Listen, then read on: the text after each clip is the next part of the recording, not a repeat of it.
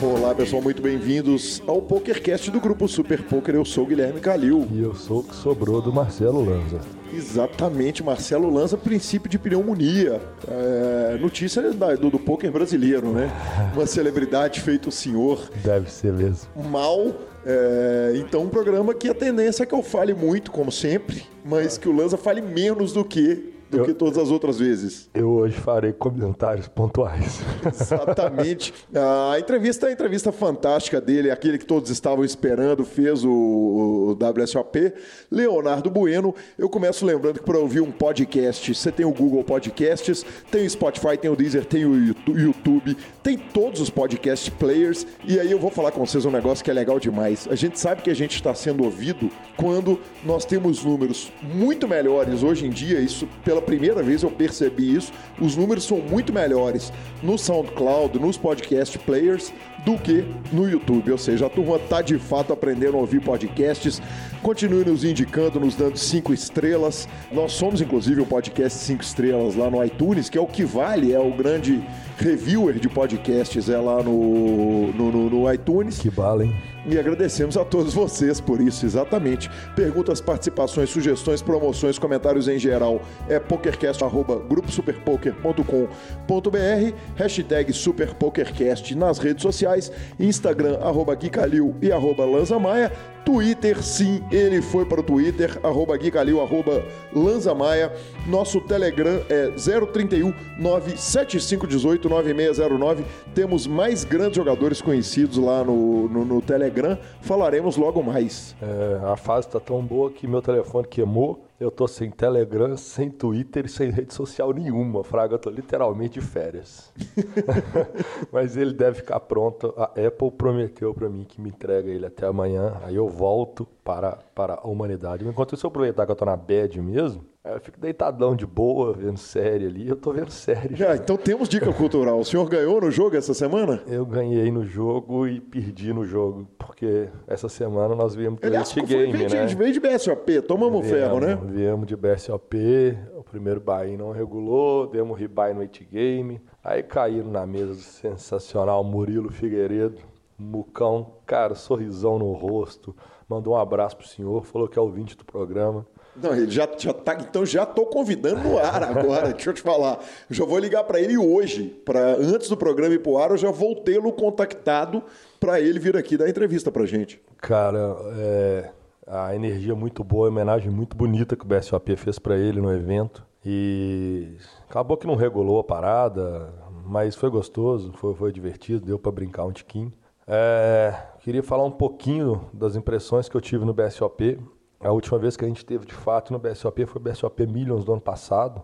E eu posso te falar uma coisa, viu, vovô? O senhor tá ficando famoso. Uai, que coisa boa. Porque de lá para cá, a impressão que eu tive no salão é o reconhecimento absurdo dos jogadores em relação ao PokerCast. É muito carinho, e aí eu já estava gripado, já estava meio doente, mas várias pessoas me pararam. Te abraçaram para pegar a gripe. É, aí fudemos é, todo mundo. Eles não são obrigados a entrar numa ah, sala vamos, fechada para gravar com você, né? Vamos fuder todo mundo mesmo.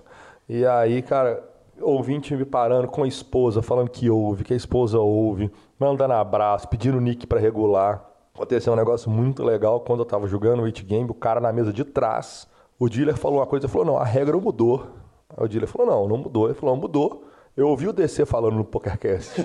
eu tava no meio da mão, eu foldei a mão, levantei, fui na mesa, falei assim, ó, ainda não mudou, não vai ser implementada, mas o importante é que o senhor está sabendo bem do negócio. Exato. Aí o cara enlouqueceu, velho. que eu tava ouvindo ele falar, então que carinho gostoso, que coisa bacana e que puta evento o BSOP o Intermillions foi, premiações absurdas. Cara, muito bom, muito legal. Cara, que delícia. Lá estarei em dezembro para encontrar a turma, receber esse carinho. Eu recebi o carinho de tabela. Um cara me mandou uma mensagem falou: bicho, eu encontrei com você. Talvez tenha sido com Lanza, mas acho que. Não, talvez tenha sido com outro. mas acho que foi com você lá no BSOP. Me mandou uma mensagem. Falei: não, foi com Lanza, mas tá aqui a informação do mesmo jeito. Realmente foi legal pra caramba e obrigado a todo mundo que, que vem tendo esse carinho com a gente e, poxa, indique pros amigos, dê cinco estrelas. Exatamente. vamos que vamos. Vamos direto notícia? Ah, é? O senhor jogou? Eu, eu joguei, professor. O senhor arrumou o dinheiro? Não, não arrumei o dinheiro, cara. Olha, olha o spot que me colocaram. O cara me botou ontem, a gente foi jogar ali. Aliás, eu, eu, eu não posso nem falar que eu perdi, cara. Eu, eu empatei na semana. É, eu tive uma sessão boa e uma sessão ruim. E a mesa foi quebrando ontem, a turma foi saindo para assistir jogo de futebol e tal. De repente ficou eu e um cara, a direção do clube quis dar uma rateada, eu pedi para segurar, fiquei jogando heads up com o cara. Dealer choice. Ele escolhia Texas Hold'em ou Omaha. Falei, que sonho. Foi jantado. Que sonho, fui jantado. É. Foi jantado. Fui jantado. Vou explicar ele, uma coisa. Ele pagou nas duas pontas, eu tinha trinca, ele pagou nas duas pontas secas. O jogador Perguntou quantas vezes queria bater, eu falei nenhuma, ele pum, acertou. O, jo- o jogador de holding, eu vou zoar os jogadores de holding, eu vou tomar falinha. Mas os jogadores de holding, quando eles jogam Omar, eles jogam com duas mãos de holding. É muito mais difícil pra gente jogar. É verdade. Porque eles fazem, eles fazem, eles jogam com tipo Asa Rei 5 e 6. Então eles vão atingir um bordo muito maior do que a gente, entendeu? Deve ser isso mesmo. Deve ser isso mesmo, cara. O fato foi o seguinte: foi legal pra caramba, obrigado. Esse final de semana tem um Fusca sendo. Tem um torneio de um Fusca. Aqui em Belo Horizonte. É um. Fusca cheio de picanha e cerveja. Irei lá jogar. Ah, porra, ganha picanha cerveja pra nós. O Fusca você vem dirigindo Bicho, eu falei, eu eu falei que se eu ganhar aquele Fusca, eu não vou vender, porque ele vai ser o meu troféu do torneio, Eu, entendeu? eu pretendo, então eu não, eu não pretendo vou poder vender. beber, na verdade, e, e pretendo estar vivo no próximo programa pra poder te dar falinha. E vai ser logo, cara. Segunda-feira tem programa, então trate de melhorar essa pneumonia, professor. Tomara, tomara. Vamos para às notícias? Números finais da WSOP. Na boa, eu vou, eu vou ler. Tá escrito aqui. Na boa, só o PokerCast trazidos pra você. Puta que pariu. Exatamente, cara. É- era pra ser um comentário espontâneo da sua parte. Eu, eu não tô tão espontâneo no dia de hoje. Cara, mas de verdade, a verdade é a seguinte, velho. Eu passei uma manhã inteira fazendo a pesquisa que vos apresento agora. Então. que homem. Então, assim, cara, eu, eu, eu fiz um comparativo entre a WSOP 2018 com a WSOP 2019. é, e foi um trabalho que eu queria fazer, cara. Eu tinha essa curiosidade de saber, porque, evidentemente, a gente teve um, número muito maior no main event, de, um número muito maior de jogadores no main event, e eu queria saber como é que foi o resto da WSOP. Então, vou trazer aqui para o nosso ouvinte a, a pesquisa. Primeiro, eu vou começar pelos torneios pequenos. É, bains pequenos, perdão, os torneios de fields gigantes e bains pequenos. O primeiro foi o 1,5K, o Millionaire Maker. No ano passado ele teve 7.300 jogadores. Eu estou arredondando os números, porque não está escrito, né? Está falado. Esse ano teve 8.800. Então, é, Subiu quase 15%. Exatamente, 1.500 jogadores, mais do que 15% é, de aumento. O Colossus, que em 2018 o Robert Lee ganhou, ele baixou o buy-in de 565 em 2018 para 400 em 2019. Em 2018 nós tivemos 13.070 jogadores. Em 2019, 13.109 jogadores, então mesmos números. E o Crazy Eights também teve um aumento representativo. Ele foi de 8.600 jogadores para 10.200 jogadores, repetindo números aproximados. É, então, quer dizer, tivemos sim um aumento de field nesses torneios mais baratos, exceto pelo Colossus. Uma coisa curiosa são nos torneios de 10K. Na verdade, o Colosso aumentou o field, mas não proporcional à baixa de Bahia, né? O Colosso aumentou o field de 13.070 para 13.109. São 30 pessoas em 13 mil, né, cara? É, É, não. Não teve aumento, né? É, mas de- o de- Bahia baixou. É, o- E o que deve deixar claro, então, que essa variação de 100 dólares do Bahia não é representativa de forma nenhuma, né? Porque o cara que vai jogar o 400, ele joga o 500, né? É, é a galera que quer jogar o torneio mais barato ali mesmo, né? Então, é, enfim, não, não- não teve mudança nenhuma. Nos torneios, que são os championships, que são os, os 10K championships, fora o, o 50K, o Poker Players Championship, observa o seguinte: o torneio de heads up foi de 114 para 112, ou seja, mesmo número. Omaha 8, 169 para 183, variação mínima para melhor. Torneio de Horse, de 166 para 172. Também variação mínima, apesar de ter sido para cima. Stud foi de 83 participantes para 88, praticamente o mesmo número, mas aumentou. E o Limit Hold'em 10K, 114 para 118. Aumentou um cabelinho, um cabelinho. O que leva a crer, então, que um ano a quantidade de jogadores que jogam relativamente caro se manteve. É, exatamente. É, é, que essa análise ela tá logo ali na frente. Tem um, tem um ponto importante dessa análise ali para a gente ver ali na frente. No tor o torneio de Ladies é, teve um aumento gigante, né? Um torneio fechado, entre aspas. Teoricamente, não é qualquer um que pode participar. Quer dizer, o, um homem que quiser pagar 10 mil dólares para jogar o torneio Ladies vai pagar 10 vezes mais, mas ele pode participar, né? Ele é mil barra 10 mil. Mil para mulher, 10 mil para homem. Ele foi de 696 jogadoras para 968 jogadoras. Então ele teve um aumento gigantesco, na verdade, é, mais de 300 mulheres a mais no, no, no Ladies desse ano. E o torneio Seniors não, ele foi de 5.918 para 5.916, ou seja, mesmo a turma que virou idade não repetiu, né? Não repetiu. E no Ladies, mostra o que acontece assim como na vida que elas estão dominando o mundo. Exatamente, perfeito, Lanzinha.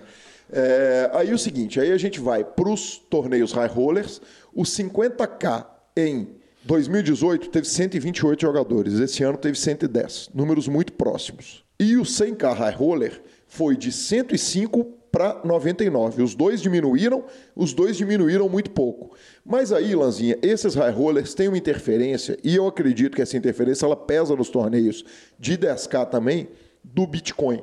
Muitos jogadores de poker, eles são investidores de Bitcoins. Eu fui lá fazer uma pesquisa de julho de 2018 para julho de 2019 do valor do Bitcoin.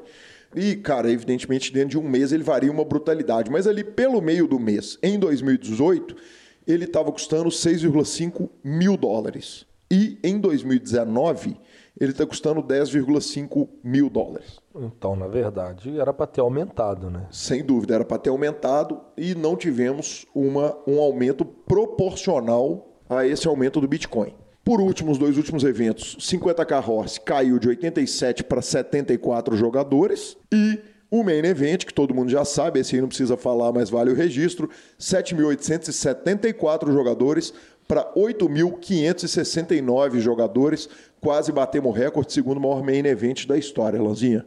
É, brilhante, né? O main event, de fato, explodiu, estourou. Eu não sei o trabalho que, que, tiveram, se é que teve algum trabalho, provavelmente tem em relação aos satélites, pesa muito. Isso tem toda uma representatividade nisso. É, mas é muito legal ver o main event lotado, né, cara? Muito cheio, muito bom. O 50k Horse aí é uma parada que é tão bizarro, que são tão poucas pessoas que jogam, que é o Mike Lia teve filho e ele não pôde jogar. Dá pra você numerar os é, caras, isso, né, Exatamente velho? Você fala, isso, esse é. cara não pôde ir e esse cara. Então, tipo, 10 caras que não foram fizeram uma mudança em quase todos esses 150 e 10 catrupes, etc. É muito curioso isso. É igual a torcida do América. Perfeito. Em Belo Horizonte. Perfeito. Jogador entra em campo e fala, uai, foi onde tal não veio hoje. Vou apanhar na minha família com essa piada de Marcelo Lanza, minha cada, mãe, cada um responsável por suas Minha piadas. mãe é americana, foi, foi, mas é com carinho.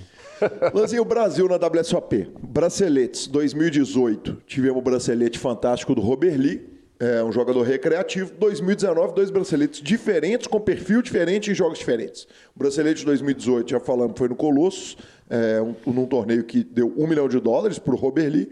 Um jogador recreativo. 2019, Murilo Figueiredo e o Yuri Martins. Dois braceletes em Mixed Games e dois braceletes de dois jogadores profissionais reconhecidos do nosso mercado. Brilhante. Número de ITMs, Lanzinha. É, na, entre os 100 mais, em 2018, só aparecia ele, a lenda, o mito, ex-entrevistado do PokerCast, Rodrigo Garrido, foi o número 77 da lista, fez oito ITMs, Marcelo. Em 2019, nós tivemos, entre os 100 mais, Marcelo Giordano, que foi o segundo colocado em ITMs, ele aparece na lista em quarto ou quinto, em quarto, perdão, mas porque ele empatou em número de ITMs com outros dois jogadores. Ele fez 18 ITMs. O único jogador que fez mais do que ele foi o Chris Ferguson, que fez 19. É, vale dizer o seguinte, que o Daniel Negrano e o Sean Dib, que foram os dois jogadores que estavam envolvidos Nós estamos na sua aposta, razoáveis, né? É, fizeram 17 ITMs. Se você cara, for considerar que coisa. o Ferguson e o Negrano eram seus e o, o, o Dib era meu, legal, bem legal. Exatamente. Aí o Caio Rei é, apareceu na posição de número 37 com Nunca teve no 10 ITMs, exatamente. Faltava, não tá, né? É, o Marcelo Azevedo também com 10 ITMs, então esses são jogadores que estão empatados ali é, na décima posição. E o Fernando Brito, que sempre faz ITM pra caramba, ele é português, mas a gente já, já, já re, rebatizou, nacionalizou ele, fez 9 ITMs. Entre os jogadores que ganharam mais dinheiro, Lanza, é, em 2018, o Robert Lee foi o único jogador na lista dos 100 jogadores que ganharam mais dinheiro, que foi o número 34, ganhou redondinho um milhão de dólares, foi o único ITM que ele fez na WSOP. Que ruim, hein? Exatamente. ITM esse. Bom ITM, Bom ITM. tá louco. Uh, em 2019, nós tivemos o Yuri, é, Nerd Guy, foi o número 62, com 514 mil dólares. Tem uma diferença essencial entre essa, é, esse dinheiro do Yuri e o dinheiro do Robert Lee, que o Robert Lee fez o dele num evento só.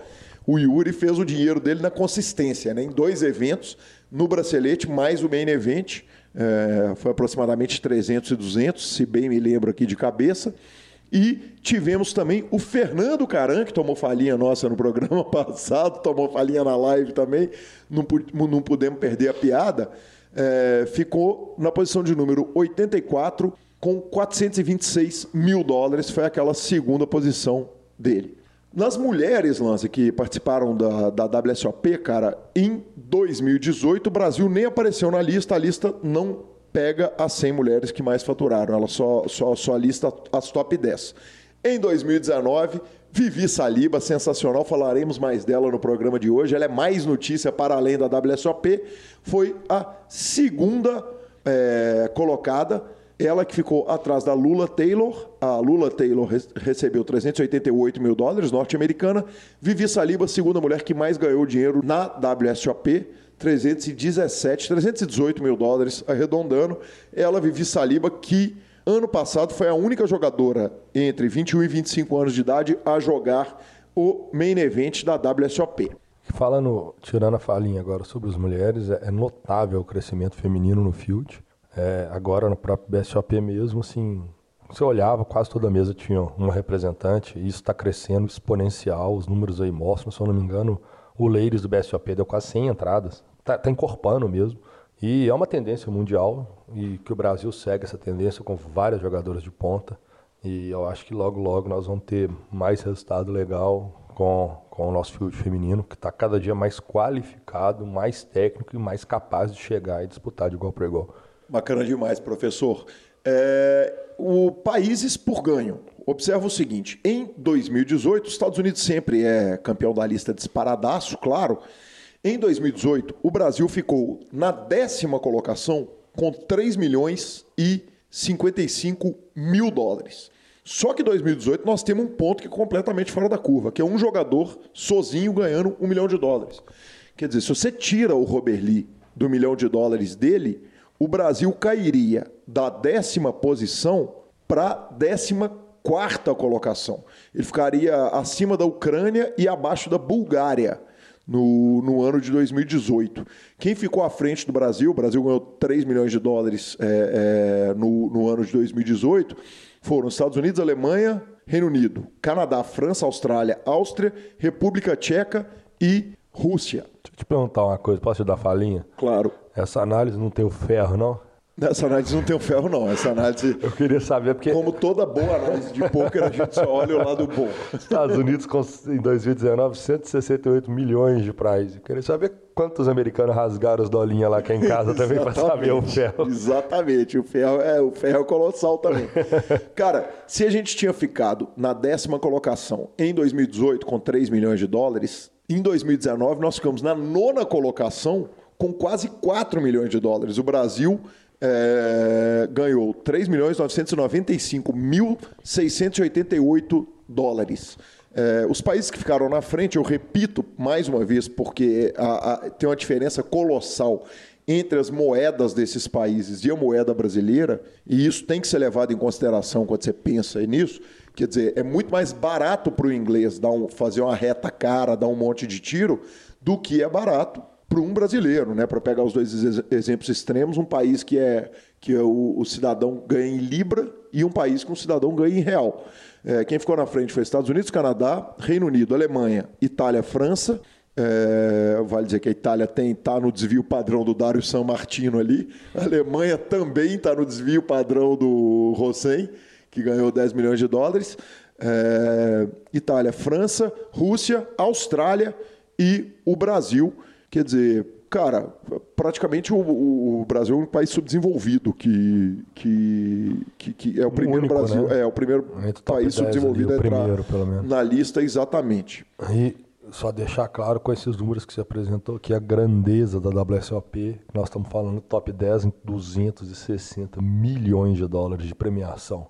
Isso sem contar o restante, só o top 10 ali, isso é grande demais. É grande demais, sem dúvida, tá louco. É, lança ainda países por ITM. Em 2018, o Brasil ficou na sexta colocação com 205 ITMs. Em 2019, o Brasil ficou na sétima colocação e não na sexta colocação. Mas ele foi de 205 ITMs para 382 ITMs. Significativo demais. Significativo também. demais. Importante dizer que em 2019 teve um tanto a mais de evento do que em 2018, mas não foi tanta coisa assim. Aí, para finalizar essa cobertura, do, essa pesquisa que eu fiz do, da WSOP comparativo 2018-2019, na melhor colocação em 2018 foi a 21ª colocação do Paulo Gonçalves no Main Event, que faturou 282 mil dólares. E em 2019, Yuri Martins, curitibano, foi vigésimo colocado, 28º colocado, perdão. É, então o Brasil caiu de 21 para 28, é quase um empate técnico ali, né? 261 mil dólares foi o prize do Yuri, Lanzinha. Brilhante, cara. Isso aí foi mais ou menos pau a pau, né? Vamos falar aqui. Sempre é. tem um brasileiro. É, eu achei que esse ano ia até, até mais, mas infelizmente na, na retinha ali a variância nos pegou. Podemos falar que 2018 foi o ano dos jogadores recreativos e 2019 o ano dos jogadores profissionais? Talvez sim, talvez sim. Pelas pessoas que, pela consistência, pelas pessoas e pelos números, nós podemos, acho que, apontar isso sim. Inclusive, em teoria também dos anos dos Mixed Games nossos, né? Que está em crescimento absurdo. Sem dúvida nenhuma, Lanzinha. Exceto por você que foi lá na WSOP e me tomou 200 conto. Não, na verdade eu fui no BSOP. Do BSOP. E continuou. E eu que pedi para comprar os 10%. E continuamos sem variância, não mudou Exatamente, nada. É verdade. O, o diferente se tivesse mudado. Tem razão, tem razão. Uh, player of the Year, Lanzinha. Uh, cara, o, a primeira coisa é o seguinte: uma discussão que é válida é o seguinte, cara, Player of the Year Premiação total para o Player of the Year. Zero reais. Um banner na WSOP. Cara, zero reais. É, é esquisito, né, Lanza? Não é não. Não é não, tendo em vista que o senhor foi técnico de seleção num torneio que vale zero reais. E você sabe o sangue que você dá para tentar ganhar aquilo. E eu acho que é o legal que é a hora onde que o cara joga pela glória. Ele joga pelo nome dele na glória. Ele não está jogando pelo dinheiro. O dinheiro é consequência.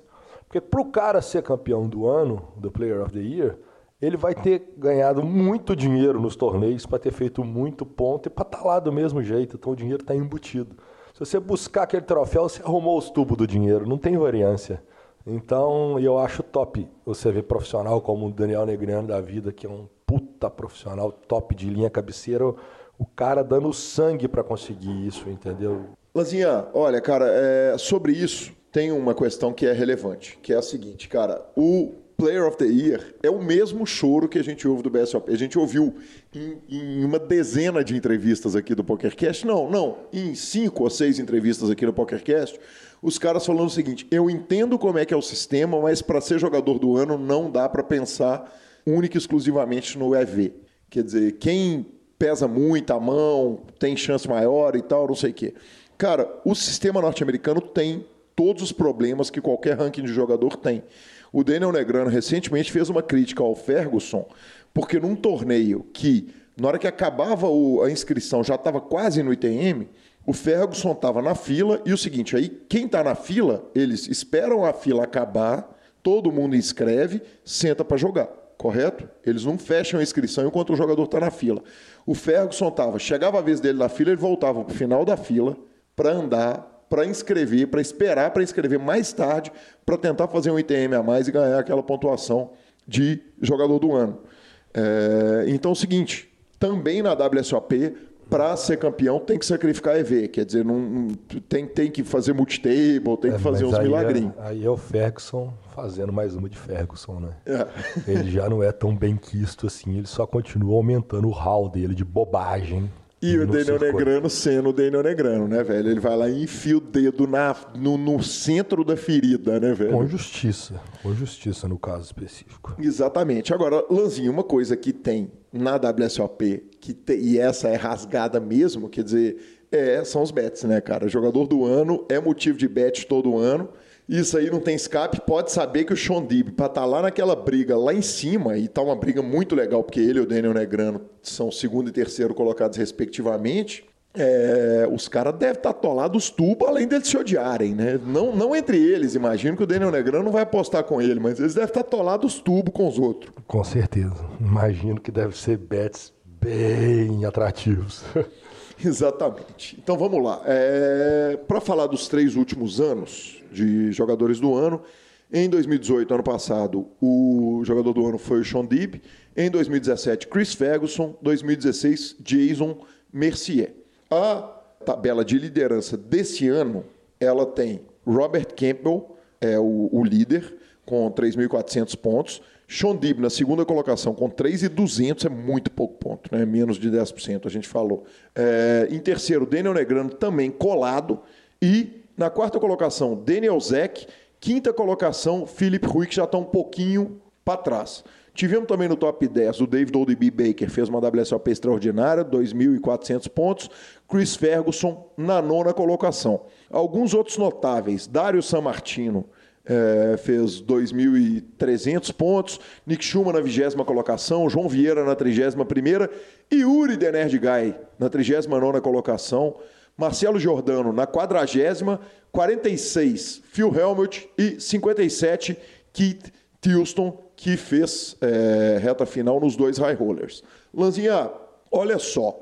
é, eu vou pedir para você guardar essa informação aí, porque agora a gente passa por uma discussão que é super importante, que é a WSOP Europa. O Player of the Year, ele entra os, os 10 é, é, torneios de bracelete da WSOP Europa lá em, em Rosvadov. O torneio vai acontecer de 15 de outubro a 4 de novembro na República Tcheca. Evidentemente, o PokerCast vai fazer aquela cobertura Que, que completíssima. susto, achei que você ia falar que a gente ia estar lá. Não, quem dera. Aí, aí não, não, não sei, né, cara? Dá tempo, né? Patrocine a gente, mande a gente pra lá.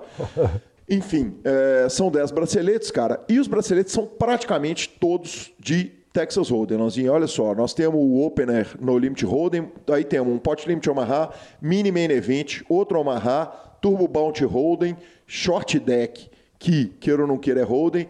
Aí tem um Omaha Hold'em Mixed, o 25K Platinum High Roller, 10K, Dia- 100K Diamond High Roller, os dois no Limit Hold'em. Aí, 2.200 Pot Limit Omaha. Tem o Main Event, 10.350 dólares. E o Colossus, que é no Limit Hold'em também. Aí você tem um pepino, Lanzinha, que eu trago para discutir com você e te jogo naquela fogueira carinhosa que eu tenho o maior prazer de te jogar todas as vezes. É, Isso aí favorece alguns jogadores daquela lista. Por exemplo, o, o Philip Rui, que ganhou o 50k Horse, ele está lá na disputa, mas ele é um jogador de Mixed Games, apesar dele ter melhorado o Texas Hold'em dele, conversando com, com a turma dele, com a namorada e tal, que é a turma do Texas Hold'em. O que, que é pior, Lança? Tirar os caras que voaram na WSOP em Las Vegas e não voaram no- nos eventos de Mixed, tirar os caras da briga, porque lá na Europa não tem evento de Mixed, ou fazer os eventos de Mixed na Europa e ter fields muito pequenos. Eu acho que o field muito pequeno no, evento de Mixed pode desbalancear mais ainda e favorecer ainda mais um cara desse que tá. Porque o que acontece é o seguinte: o cara tá sabendo, Gui. Todo ano é a mesma coisa. A verdade é que a WSOP Europa é um campeonato bem chinfrim, forçado. E eu, na minha opinião, o Player of the Year tinha de começar e terminar em Vegas, na Copa do Mundo, morreu, bateu. E o campeão do WSOP Europa seria um campeão da WSOP Europa, e não o nosso campeão mundial. Dito isso, para mim, apesar é, é como se fosse um super um super WSOP circuito, só que tradicional, logo após Vegas, com uma estrutura melhor, com torneios melhores e tal, não sei o quê. Nada mais do que isso. Dito isso, eles fazem esse WSOP Europa valer para o Player of the Year por um motivo muito simples. Para pegar o top 10 ou top 15 e forçar esses caras a lá enfiar bain. Porque na hora que você olha uma grade de torneios de um WSOP Europa, onde você tem um main event de 10 mil euros, um Diamond High Roller de 100, um Platino High Roller de 25, um Short Deck de 25, quer dizer, quem que são os caras que vão dar esse buy? Tirando os alemães da vida que estão ali em volta, tirando aquela turma que já joga caro, que está mais próxima da Europa, tá, quem que vai sair daqui para ir para lá vão ser os top 10 que vão tentar buscar e tal. Então, assim, é, é, é forçado, mas eu acho que é uma forma que eles fazem de tentar melhorar um pouquinho o field e, e, e, fazer. Porque, na minha opinião, se fosse considerar como bracelete de primeira importância ou título de primeira importância, é, você fazer um jogador perder um Player of the Year ou ganhar um Player of the Year, considerando a Europa, eu acho injusto, mas é a regra do jogo. Então segue o jogo. Perfeito. Ok, Lanza. É uma, uma coisa que vale a pena a gente destacar é aquele 25K Fantasy. A gente falou algumas vezes a respeito dele. É, essa Liga Fantasy, que é basicamente um cartola, né, Lanza, ali do, do, do poker, que os caras fazem, tem buy de 25 mil dólares, 12 times entraram, deu um prize pool de 300 mil dólares. Primeiro lugar, 150 mil dólares. Segundo lugar, 100 mil dólares. E terceiro lugar, 50 mil dólares, Lanzinha. É... Ainda está em andamento. É, esse eu, é o famoso. Eu não sei se ele entra. Na Europa, eu acho que já fechou. É, é onde que a turma precisa enfiar o dinheiro que eles têm. Né? exatamente. Os caras 25 têm... pirulito no, no, no, num Cartola Fantasy Team, onde cada time tem quantos jogadores cada time? Cara, na verdade é, é legal, porque é o seguinte, é, eles vão comprando os jogadores. Então tem, tem os bids e os caras acabam saindo um monte de jogador bom por um dólar, que vai lá e irrita uma parada gigante. O Dário Martino mesmo foi um cara comprado super barato por, por, é, é, por um dos times aqui. E os três campeões foram o, o time do Ryan Reese, o time do Baker e o time do Mets. É, o pessoal do Poker Central ficou na quarta colocação, o time do Daniel Negrano ficou na sexta colocação. Tivemos um time Rússia aqui, né, Lanzinha? Você imagina a paçoca que os parceiros estão para enfiar nessa parada. E, enfim, é, tá, tá completo. Na realidade, estou é, é, inclusive confirmando aqui aquela informação, é só a WSOP Las Vegas mesmo, a parada. E o jogador que mais pontuou foi Dário San Martino. Ele foi comprado por 34 dólares, quando ele foi comprado lá no, no PIC, lá. Então, é, é, é a, o, o, número de pontuação é diferente da, do, do, do, Player of the Year. Então, quem fez mais pontos foi Dário San Martino, seguido de Daniel Negrano, Sean Dib, Nick Schumann. Impressionante, né, Lanzinha? Impressionante como é que nós acertamos as escolhas nossas. Isso significa que a gente deve entender alguma coisa, nem se for de notícia de baralho. Exatamente, exatamente. Já que jogar, pelo jeito, não anda tendo escape para nós. Com isso, finalizamos a análise da WSOP e vamos para as nossas próximas notícias num programa que certamente vai ser longo. Parabéns ao senhor pela análise, pelo carinho, pelos números que o senhor trouxe. O senhor sempre engrandece esse programa. O que seria desse programa, senhor senhor? Eu Muito falo obrigado. nada. Bom, Notícia do ouvinte Marcos Salles, de Cabo Frio. Exatamente, professor. Cara, o Marcos Salles é, mandou pra gente um print sensacional, que depois todo mundo falou a respeito, mas eu, quando pus na pauta, eu pus porque ele me chamou atenção antes de todo mundo. Na coluna do Anselmo Góes, lá no Jornal Globo. coluna, né? Exatamente. No Jornal Globo, Poker não é jogo de azar. Depois de uma briga judicial de uns 10 anos, eu vou ler a íntegra da notícia dele. A segunda Câmara Criminal do Rio publicou ontem acórdão do julgamento sobre poker na modalidade Texas Hold'em, reconhecendo a atividade como esporte e um jogo da mente. Desembargador José Munhoz Pinheiro é, filho, relator do acórdão, diz que nessa modalidade a sorte não é preponderante, tampouco exclusiva, o que caracterizaria a contravenção penal do jogo de azar sensacional. Mais essa vitória no Rio de Janeiro, que sempre foi empipinado, né, Lanza? Sempre foi. Importante vitória no Rio de Janeiro. E o que leva a crer que a gente está no esporte certo, que é o Marra. E não tem porque nós não temos habilidade nenhuma. que peito! Que peito! Lanzinha, falia dada, falia que te custou aí essa mão no peito, que você que está sofrendo e morrendo hoje. Obrigado pela sua abnegação ao fazer o PokerCast de hoje. Vamos para a sua parte dessa pauta, o BSOP Winter Millions. BSOP Winter Millions, números astronômicos, é, premiações sensacionais. Microfone na boca que eu tô sendo xingado. O microfone tá pesado hoje, viu, vovô? Tá pesado hoje.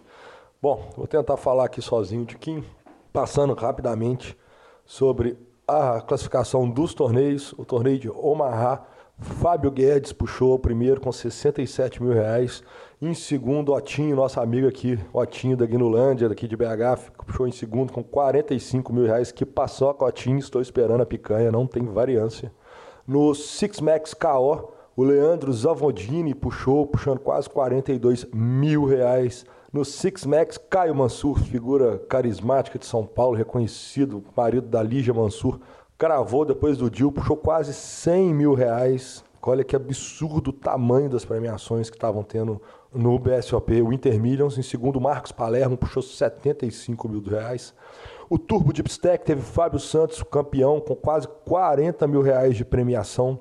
O High Roller, o Mário Quintanilha, que resolveu no finalzinho engatar, ele puxou primeiro, puxou 366 mil reais. Em segundo, Luciano Dayan puxou 250 mil. Tivemos o Thiago Camilo com, em quinto com 112 mil. Camilo Jorge em quarto. Takeo Nakati em terceiro. Cássio Killers, voltando diretamente de Vegas, ficou em sétimo com quase 62 mil reais. O In The Button Knockout, Walter Joaquim também, que é outro cara, outra figura tarimbada de BSOP. Quem joga sabe que ele é uma figura do Rio. Sensacional. Ele puxou quase 20 mil reais e tivemos Big Brother na quinta posição. Diego Alemão, ele mesmo, alemão, ficou em quinto, puxando quase 6 mil reais. O torneio No Breaks, Braulio Santos, depois de um acordo, puxou 43 mil reais. O Turbo Nocaute, Luiz Carvalho, puxou 16 mil reais. O Omar de Lertiois foi vencido por William Xavier, com quase 22 mil reais. O Frisaut Nocaute, o Luiz Campelo puxou 23 mil reais pós-acordo. Acordo que aconteceu em quarto, em quatro pessoas. O Eight Game, o torneio que esse, esse aqui que vos fala, contribuiu. Surpresa, inclusive. Contribuiu para o field. Rogerinho Cirqueira, líder do ranking. Siqueira. Siqueira, tricampeão da modalidade. Um absurdo o que, é que ele está fazendo. Ele cravou novamente, puxando 21 mil reais. O Turbo Mega Dipstack 300 mil garantidos, foi vencido por Fabiano Pereira, quase 90 mil reais de premiação. O Omar Hello, que infelizmente não conseguiu jogar. O Pablo Menezes puxou 46 mil. O Leires, a Kelly Manzi, puxou quase 14 mil reais. Kelly Manzi que voltará a ser citada logo mais, né? Exatamente. O Startup com um field absurdo 2.249 entradas, é o torneio dos torneios mais baratos, é o dos primeiros torneios. O Marcelo Ogusuco puxou 221 mil reais, o Francisco Palência puxou 180 mil, em terceiro nosso amigo, também Forbet Time, André Saco, puxou 95 mil reais. Torneio de HU, Vinícius Pinheiros cravou, puxando 16 mil. Saulo Artuso, se eu não me engano, não é, não é, é o, o Saulo. Não é o dinossauro. É o Saulo não Dino. É. é. o Saulo Dino. É? é o Saulo Dino, puxou quase 8 mil reais. Em terceiro, empatado, o Luiz Duarte e o Barossi. O Andei High Roller, Camilo George, 160 mil. É, o Horse Alexandre Fracari com 20 mil. Também que homem, hein? E foi curioso. O Mesquel fez duas FTs e as duas FTs que ele fez, ele fez MTT de FT, Chupa Brasil. Ah, isso, Chupa Mundo. chupa Mundo. Chupa. É... Como é que chama? Chupa Carry Cats. Chupa Carry Cats. o Merskell ficou em quarto no Horse, puxando 7.500. E no Super Flop ele caiu em nono, puxando 1.100 reais, mas pontuou. O Super Flop foi vencido também por uma figura muito conhecida, que é o José Arenstein Ali em quinto, Marco Chacal, lembra do Chacalzão da Marco? Sheida, Marco Sheida é mito, né, velho? Ídolo, amigo, querido. E chegamos finalmente ao grande main event, o main evento event. principal. Eu falei main, cara. Man, é, você falou main, né? Main, cacete. Tomar no... É, isso aí. Ó, você falou que família, esposa, menino, ovo, nós vamos falar menos palavrão no PokerCast. É verdade. uh, o Lucas Santana, ele que é um jogador de Curitiba, bateu 2.169 entradas e ganhou após um acordo no, no Forehanded 626.447 reais. Ele que veio de um pacote satélite do BS do, no, no, no Poker Stars, ele ganhou o pacote da semana com direito ao Bahia. Aí ele falou que jogou confortável, tranquilo, até deu uns tirinhos no startup, porque aí fica mais macio, né, cara? Lanza, numa mesa final que eu assisti um grande pedaço dela, até o. Falei com o Vitão, falei, Vitão, nós estamos esperando sair o campeão do Inter Millions para a gente poder dar a notícia. Aí o Vitão virou e falou o seguinte: o Calil tá esperando o campeão do Inter Millions para entrevistar ele. Eu falei, não, velho, nós não vamos entrevistar o campeão do Inter Millions, não agora, pelo menos. Mas, mas enfim, cara, parabéns aí ao Lucas, sensacional. Numa mesa final que eu assisti grande parte dela, um bom pedaço dela, e vou te falar, viu, cara, é pepino, cara, a, a mesa final. Chegou jogador do monte de time, e a torcida também estava em peso, é, é, um monte de jogador de time nas torcidas, e parabéns aí a todos os envolvidos. A mesa final que ficou então em primeiro Lucas Santana, segundo Douglas Lopes, terceiro Thales Coupe, quarto Iago Leonelli, quinto Manuel Assunção, sexto Tássio Mendes, sétimo Bruno Porto, oitavo Pedro Garanang, Garanang. Garanhani ali, talvez? Garanhão. É. Pedro Garanhão ficou Cara, aí em, olha, em. Quem bolhou essa mesa final foi ninguém menos do que o Pseudofruto, Luan Pseudofruto. Luan Pseudofruto. Cara, é, eu tava assistindo ele jogar e, e, Poxa, como eu tava torcendo, claro, né? Que eu vou torcer para um ex-entrevistado do PokerCast, não tem surpresa nenhuma. E então, parabéns a todos. Sensacional, senhor. E agora, terminando a nossa, a nossa parte do BSOP Millions, vamos falar de uma outra parte que está inserida no BSOP Millions, que foi o Campeonato Brasileiro por Equipes. Cara, é, o campeão, grande campeão, foi Goiás, 97 pontos. Segundo colocado, Rio Grande do Sul, 94 pontos. São Paulo na terceira colocação, seguido por Paraná, Sergipe, Pernambuco, Rio de Janeiro, Ceará, Alagoas, Minas Gerais na décima colocação.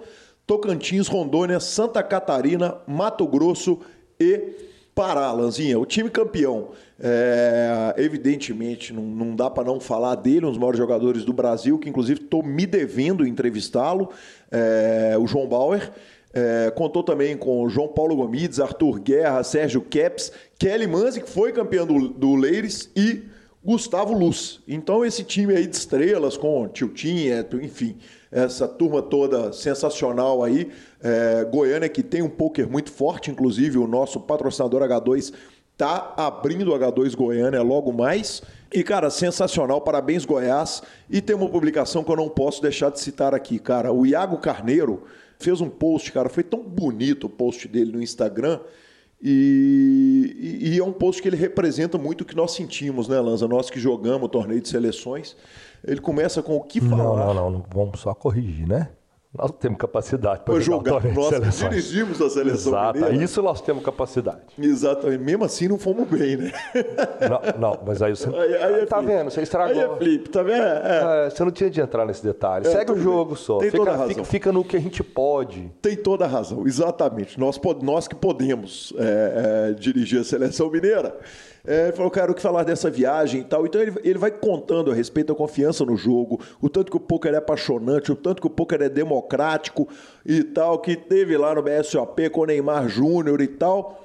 E fez um post que foi realmente um post especial, é, agradecendo a, a- a Federação da Paraíba, agradecendo a CBTH, ah, arroba Forronejo, arroba Paripoker, é, arroba Jampa Poker Clube. É, cara, foi tão legal o post dele, foi tão bonito e as pessoas chamaram atenção. Não sei exatamente quem chamou atenção para isso que ele disse, para isso que ele, que ele postou, mas um cara que pôde lá representar o Estado, é, ele que não é 100%, não, não vive exclusivamente de pôquer, mas poder ir lá representar o Estado, é, jogar o startup. Ele falou que jogou só o que estava dentro da, do- do- da possibilidade dele jogar. Então, parabéns aí, o arroba Iago Carneiro01, que postou com a, a bandeira de seu Estado e disse estar vivendo um sonho. Cara, legal demais, legal demais. E nós tomamos falinha do presidente Igor Federal, né, Lanza? Ah, eu acho que esse negócio desses torneios assim tá faltando mais reunião para ele. Tá ficando à toa tempo suficiente para poder ficar conversando fiado, entendeu? Em, em vídeo gravado pela minha esposa. Quer dizer, Exatamente. que peito, que pachorra de Dona Gabriela Belizar. Exatamente, cara. É... Bicho, de qualquer forma, ele deu a falinha, falou: finalmente Minas Gerais passou pro dia 2 e tal. Eu virei e já meti logo um. "Ai, Por que, que o Leonardo Cansado não entrou na falinha? Aí eu fui descobrir que o Leonardo passou pro dia 2. Lamentável, hein, Lança? Lamentável. Dei falinha à toa, hein, velho? Perdi Certo. viagem. Você devia estar mais bem informado nesse momento. Exatamente. É, enfim, parabéns à CBTH, parabéns a- a- a- ao Bill que toca com tanto carinho, a todos que tocam com tanto carinho o Campeonato Brasileiro de Pôquer por equipes. É, como eu disse no programa passado, é um, um, torneio pelo qual tem muito amor e tem muito carinho por ter participado. Espero poder participar algum dia de novo na minha vida. Sensacional. E falando de Vivi Saliba novamente, ela que foi a primeira entrevistada desse PokerCast que vos falam dos idiotas, ela foi convidada para jogar o Poker After the Dark. É isso, com dinheiro é fácil, né? é, aqui, então, aqui dá falinha mesmo. É, exatamente. É, aqui é pesado. Queria ver convidar eu e você. Não, convidados até podem. Eu queria ver a gente sentar lá para jogar. Cara, é, vale dizer o seguinte: a Vivi foi a primeira entrevistada do PokerCast na era Super Poker, né? O exato, PokerCast exato. vem de 2008. O primeiro entrevistado foi o Léo Belo e o, e o e Leandro Brasa, Leandro Brasa no evento que o senhor pegou troféu no BSOP. Exatamente. E se bem me lembro, o segundo entrevistado foi o DC, cara. É, mas não tenho certeza sobre, sobre a segunda entrevista, não. Vou ficar só na primeira mesmo. Cara, o nome desse Poker After Dark foi legal demais. Eles chamaram o evento de Main Event Hangover, a ressaca do Main Event. E é, ontem eu pude assistir no primeiro dia do evento, eu não tive condição de assistir, mas ontem eu, tive, eu, eu pude assistir boa parte desse programa.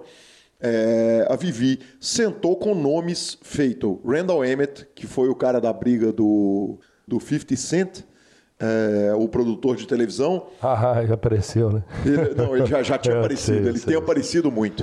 Uh, Mike Matheson, que fez uma boa WSOP.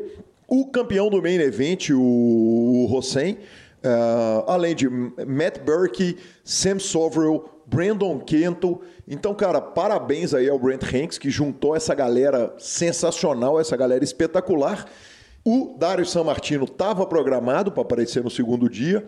Durante o período todo que eu vi que não foi pequeno, ele não participou.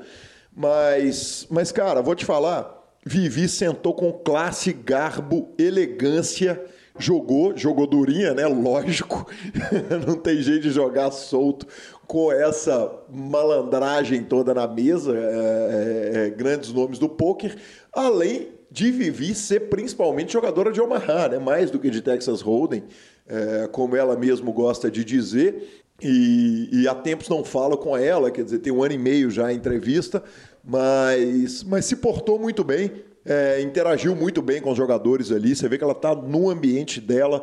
Foi legal pra caramba ver esse grande nome do poker brasileiro participando do Poker After Dark.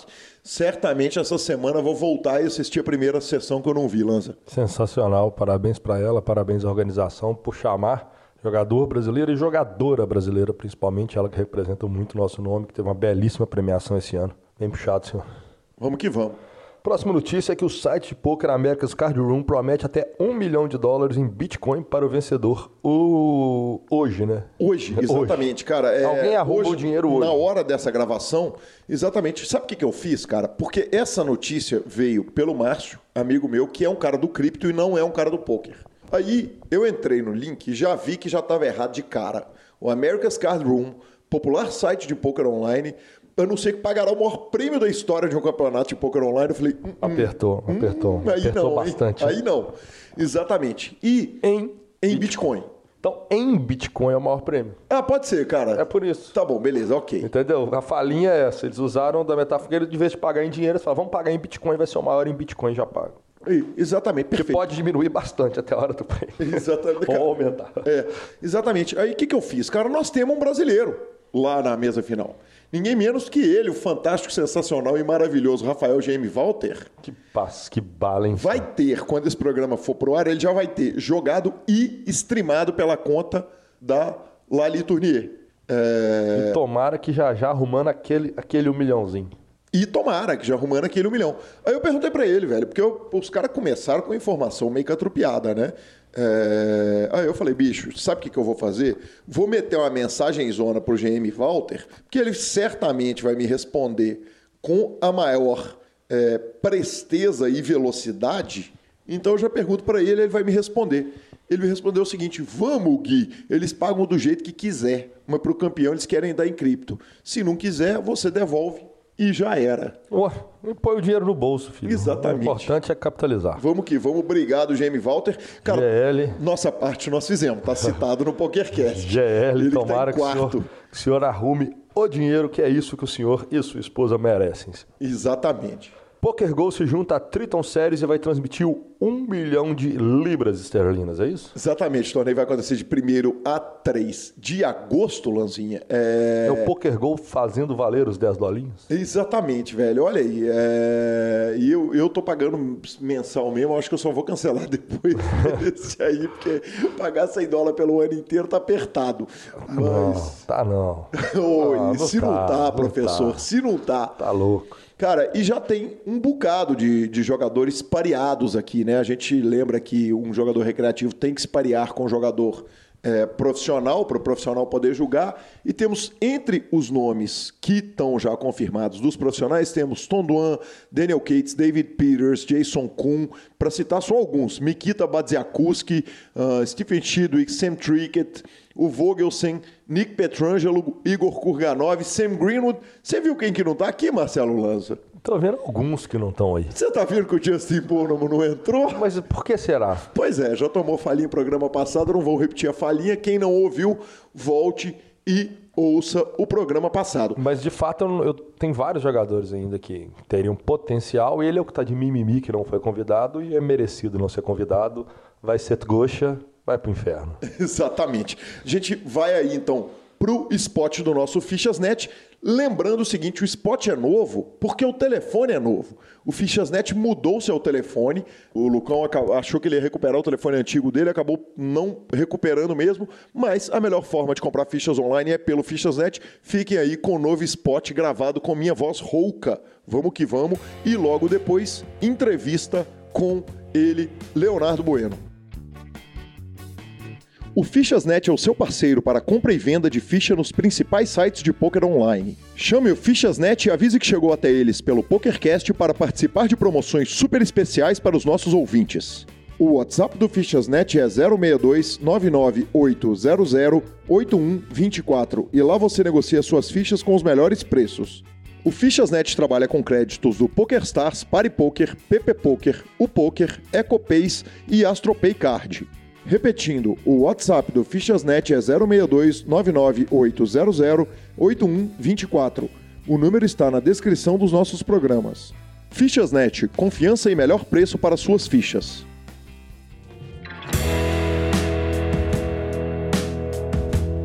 Olá pessoal, estamos de volta com a nossa entrevista depois de um vexame aqui no primeiro start. Recebo aqui com grande honra Leonardo Bueno. Errar nome de entrevistado não pode, hein, Léo?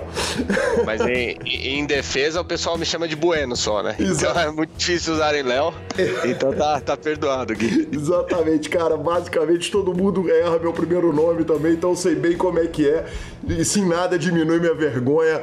Uh, grande honra de ter aqui no PokerCast um cara que fez história no poker brasileiro fez, continua fazendo, e eu não sei nem como te apresentar. Quer dizer, é o Bueno jogador, o Bueno professor, apresentador, narrador, comentarista, apostador, dono das histórias mais malucas do poker brasileiro. É uma grande honra te ter aqui no PokerCast.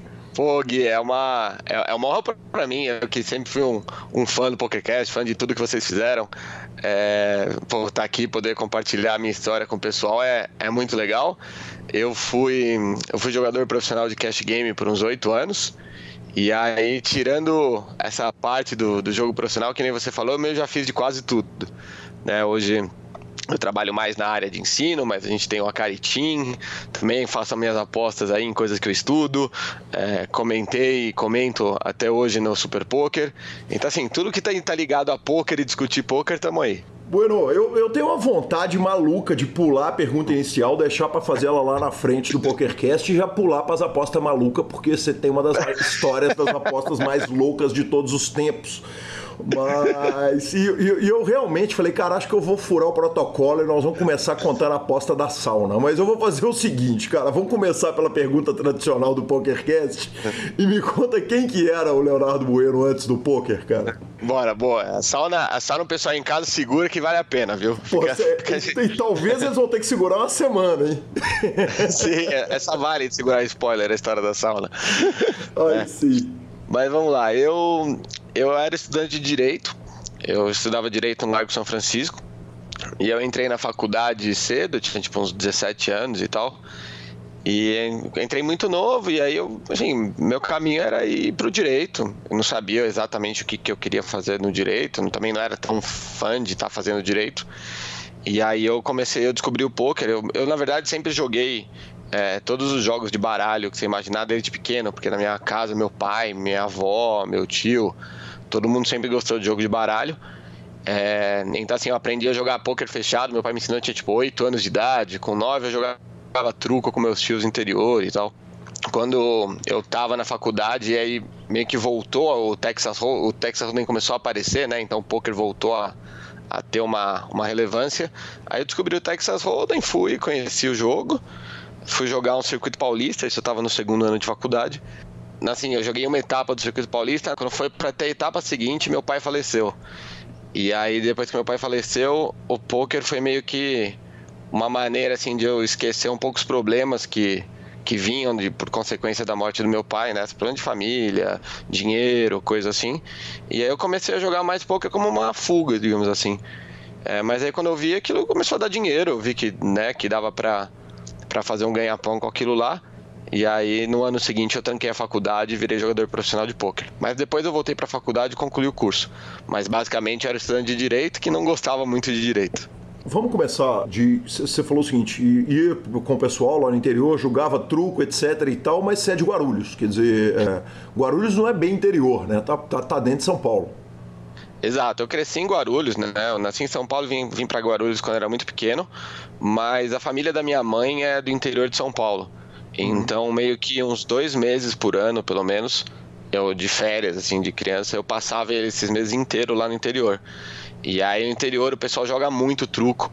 E meus tios, primos, mais velhos, todo mundo jogava e eu não queria ficar de fora, então eles me ensinaram a jogar e eu né, me dei bem com o jogo de baralho. Aí quando eu vi, eu tava lá, passava uma boa parte do tempo com meus tios em boteco mesmo, jogando truco. Moleque de. Às vezes não deixavam jogar, mas lá, daqui a pouco tô com 9, 10 anos jogando truco em boteco lá. Então, assim, eventualmente um dia ir pro poker foi meio natural até. Truco valendo o quê? Quer dizer, valia cerveja, é, é, no seu caso, Coca-Cola, claro. É. Cara, eu, não, eu nem lembro, assim. Eu lembro que jogavam truque, eu ficava enchendo o saco para deixarem eu jogar uma, uma vez e tal. E eu ficava observando o pessoal jogando, porque a maioria das vezes não deixavam jogar, mas eu podia ver o pessoal, então eu entendia, assim, quem blefava, quem não blefava. E aí acabava que quando eu ia jogar, eu jogava bem. E aí, eu não sei, não lembro o que, que valia, mas alguém devia estar tá ganhando pelo menos uma cerveja lá, mas que não era eu, né? Meu time pagava uns lanches, umas coisas assim, mas, mas ganhar direto do jogo não estavam não me dando nada, não. Você já tinha uma compreensão de tel, quer dizer, você entendia que às vezes o cara, porque ele gritava mais, porque o truco tem isso, né? Quer dizer, o cara grita muito, tem pouco, grita pouco, tem muito e tal. Você conseguiu entender aquilo criança ou você julgava ali em primeiro nível, quer dizer, olha minhas cartas, vou julgar de acordo com minhas cartas e, e, e dali vamos? Cara, eu lembro que eu, o, que eu, o que eu pegava, assim, além do primeiro nível, era quem era bundão, assim, que não blefava. Porque uhum. eu lembro que os outros tiravam onda disso, sabe? Uhum. Então, às vezes meu tio, alguém, um primo pegava e falava assim, ah, esse aqui que nunca blefa, você é um bundão e tal, não sei o quê. Então aí eu tinha noção que às vezes o cara trucava, eu falava, não, esse cara tem jogo. E aí isso, né, ajudava um pouco a tomada de decisão. Mas eu não era muito além de, de primeiro nível, assim, primeiro nível não, mas eu tinha uma compreensãozinha da lógica do jogo lá. E aí você conhece o circuito de São Paulo, quer dizer, é, é, você contou uma relação com o falecimento do seu pai. Seu pai chegou a jogar poker com você, correto? Exato, ele é, acho que primeiro ano que teve o Circuito Paulista de São Paulo foi 2005, isso. É, eu lembro que eu descobri que tinha. Eu vim pela uma comunidade no Orkut, que ó, tá tendo aqui o Circuito Paulista de Texas Hold'em e tal. E eu nem sabia direito como que funcionava o Texas Hold'em. Eu tive que aprender, sei lá, uma semana a semana que foi ter o campeonato. E meu pai, que sempre gostou muito de jogar poker, jogava com os amigos dele e tal. Então aí eu cheguei para ele e falei: Ó, pai, vai ter aqui um campeonato de poker. E era aqui no Tucuruvi, era no Acre Clube, acho que chamava que é meio perto de Guarulhos. E aí eu fui com ele nesse. Aí no Circuito Paulista, ele, ele jogou uma etapa, né? Eu, eu joguei lá também. É, é, curiosa a história que na minha mesa tava o Akari, logo no comecinho do poker, acabou encontrei o Akari na minha mesa. Isso tipo 2005, então, né? Tava todo mundo começando. Anos depois eu viro sócio do Akari. Então é a história meio maluca de como a vida vai. E, e aí, assim, meu, meu pai jogou essa etapa lá com a gente. E aí um mês, no mês seguinte, meu pai, meu pai faleceu. Assim, eu tinha já jogado poker por causa do circuito paulista, eu tinha depositado um dinheiro para jogar online. E aí, a partir disso, com esse dinheiro que eu tinha online, eu comecei a jogar e tal. Até tem uma história curiosa, é, que a minha vida poderia ser muito diferente por uma runada online muito grande, que essa eu já conto. Mas foi basicamente isso, assim. Aí depois meu pai faleceu no mês seguinte. E aí acho que aquele ano eu não joguei mais a etapa do circuito paulista, mas eu entrei no poker já a partir desse momento. Bueno, você parou para pensar que é, é, o carinho do seu pai por poker pode ter pode ter desenhado esse seu rumo? Quer dizer, quem sou eu para fazer essa análise? Essa análise ela tem que partir de você, mas é, é, é uma situação inversa à, à situação que eu ouvi em 71 programas que a grande maioria do pessoal teve que enfrentar o preconceito dos pais. E você tinha um pai que tinha um carinho, uma afeição pelo jogo. Você reflete a respeito disso no, no seu impacto na escolha de largar o direito e, e abraçar o jogo profissionalmente? Assim, é, meu pai ele, ele era advogado uhum. e ele também estudou lá no Largo São Francisco. E então, assim, você pensa que, é que tinha uma pressão desde cedo também para vai lá, faz direito, vai lá pro Largo São Francisco. E aí, o momento que eu entro no Largo São Francisco, se em algum momento, mesmo assim, ele gostando de jogo de baralho, gostando dessas coisas, se com ele vivo é, eu chegasse e falasse, pô, eu vou trancar a faculdade aqui para jogar poker. Com certeza ele ia, não, não, não, ia gostar, não ia, não ia deixar, é, ia ficar muito puto com isso. Assim, me conhecendo, eu faria do mesmo jeito, uhum. se eu visse que é algo que eu, que eu gostaria que desse para viver. Mas eu acho que a conexão que tem com o jogo é outra ela não é pela parte assim de tanto dele gostar, mas é de, de, de óbvio que é, é, parte por ele gostar, mas parte por crescer jogando coisas. Então, assim, se nas férias o, o, nosso programa é ficar eu, meu pai, meu tio jogando truco, jogando cacheta, jogando, sabe, jogando todos os jogos de baralho que tem, é, jogando poker também. É, você cria um gosto pelo negócio que é, que, né, que a hora que a vida te joga coisas diferentes que acontecem, né, você tá mais propenso a, a pegar o caminho do poker e falar, não, eu vou mesmo trancar a faculdade, jogar poker, do que você estaria se você não tivesse esse gosto antes. Então acho que é mais por aí. É, e, e, também porque depois que meu pai, meu pai faleceu, quando eu comecei a jogar poker, o poker deu um dinheiro que foi muito bom para segurar as contas em casa, para sabe, segurar um tempo. É, então, eu, assim, a, conexão que eu faço um pouco é que talvez se meu pai não tivesse falecido, eu seria advogado entendeu? Uhum. E, e, mesmo com um gosto pelo jogo e tal, mas a, as forças da vida serão muito fortes para eu, eu ser advogado e não jogador de pôquer. E tem um tesão da turma do direito pelo jogo, né, cara? É impressionante que a gente senta na mesa, 80% é, é direito e engenharia e o resto é das outras profissões.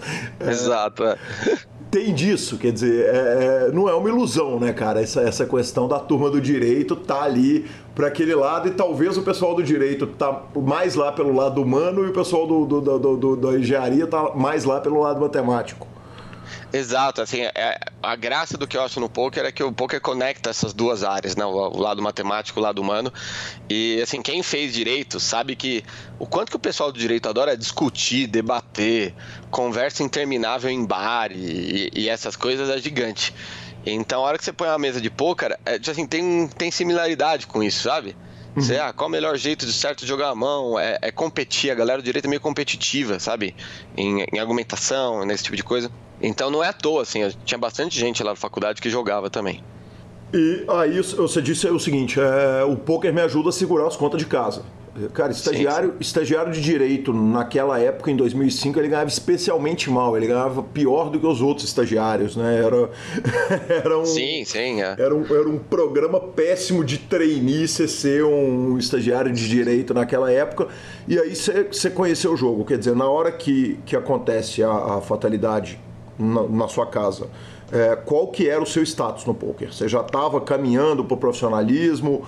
Tava, tava em que ponto na, na, na no conhecimento de poker? Uhum. Assim, eu, eu tinha depositado 30 dólares no, no PokerStars assim, logo depois de jogar essa primeira etapa do campeonato do, do CPH da época, porque o pessoal estava organizando um tipo um CPH online, vai, um circuito brasileiro online que chamavam. Uhum. E era tipo 22 dólares o buy E aí eu tinha, tipo, assim, eu não tinha muito dinheiro, porque na época eu tô no segundo ano de faculdade, eu ainda não estagiava e né, não tinha mesada, não tinha nada, então nem tinha de onde tirar muito dinheiro, tinha um dinheiro guardado só. E aí eu comprei esses 30 dólares E aí, depois que eu compro esses 30 dólares, aí meu pai faleceu. Uhum. E aí, com esses 30 dólares, eu joguei um buy lá de 22 dólares, que era o buy do, do, do negócio, e me sobrou 8. Uhum. Porque eu não cheguei no dinheiro. E aí, com esses 8 dólares, eu, assim, meio que comecei a jogar. E aí é engraçada a história, essa história que até acho legal de contar. É, um dia eu cheguei em casa da faculdade com esses 8 dólares e queria jogar um torneio na hora, assim. E pensei, eu chega para vir para casa, eu estava em São Paulo para vir para casa, eu tinha que pegar um metrô e, um, e uma lotação um ônibus. Uhum. E aí eu cheguei e, sei lá, dois minutos antes das 5 da tarde. Eu lembro até hoje 5 da tarde. E aí tinha um torneio que ia começar às 5 em ponto, e na época não tinha late register, né? No, no, nessa época do poker.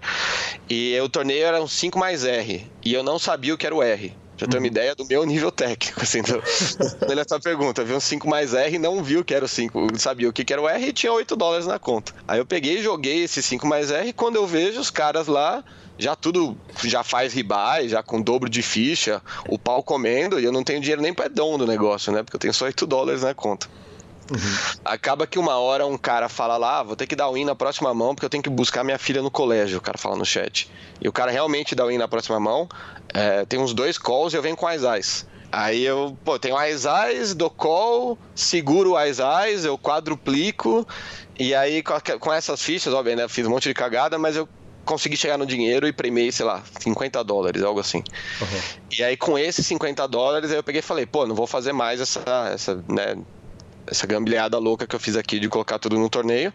E, pô, deixa eu dar uma estudada e vejo o que, que dá para ganhar. E aí, a partir desses 50 dólares, aí eu fui jogar City Go barato, Cash Game barato, é, fui no 2 Plus, achei o 2 Plus 2 e comecei a estudar. E aí, a partir disso, eu fiz minha carreira. Então, assim, nesse momento, depois que meu pai, meu pai faleceu, isso daí foi, acho que um, um mês depois dele falecer, comecei a estudar e comecei a jogar micro limits, assim.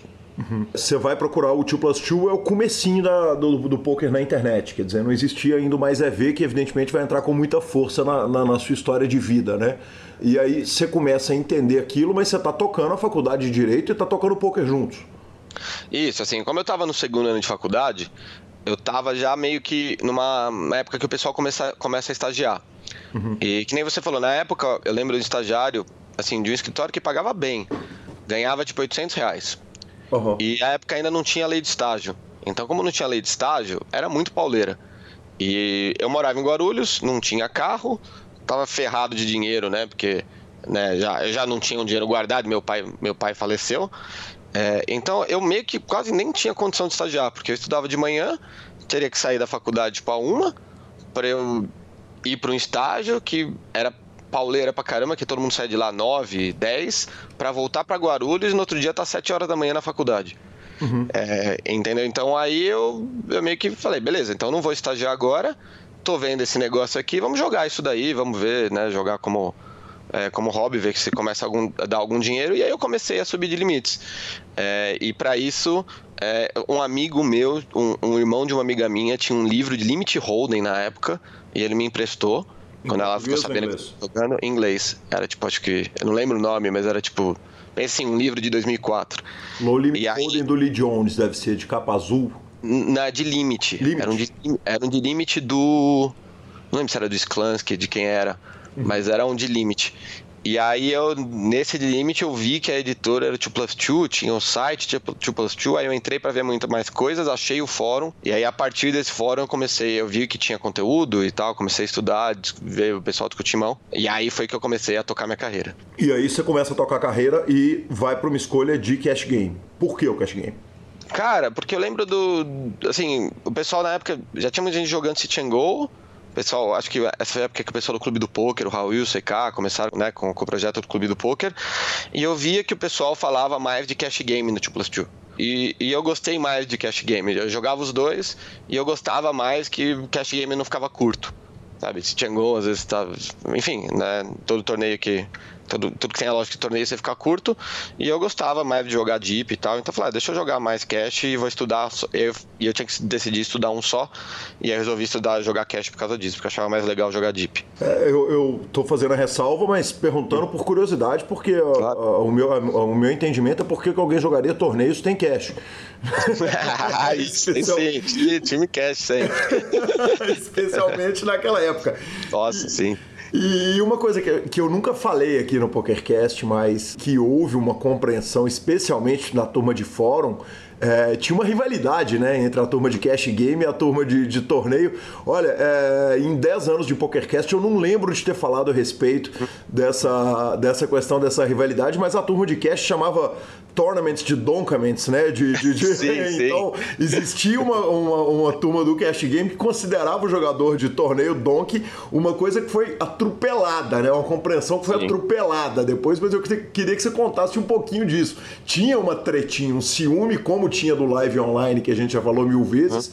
tinha o do Cash Game torneio também. Pô, tinha com certeza. Isso aí não dá pra, não dá pra negar porque a, o pessoal do cast tinha uma percepção, que eu não sei se é verdade ou não, eu, eu acho que pode até, assim, tem um pouco de base, mas na época, hoje já não, não tem mais essa diferença, mas que jogar cast era mais difícil que jogar torneio na época. Uhum. Do tipo assim, sabe? Ah, pra ganhar no cast é mais difícil do que para ganhar no torneio, então quem é do cast é melhor. Tipo assim, é um negócio meio bobo, né? Porque se você parar pra pensar, tipo, o mais malandro da história é o que ganha no jogo mais fácil, né?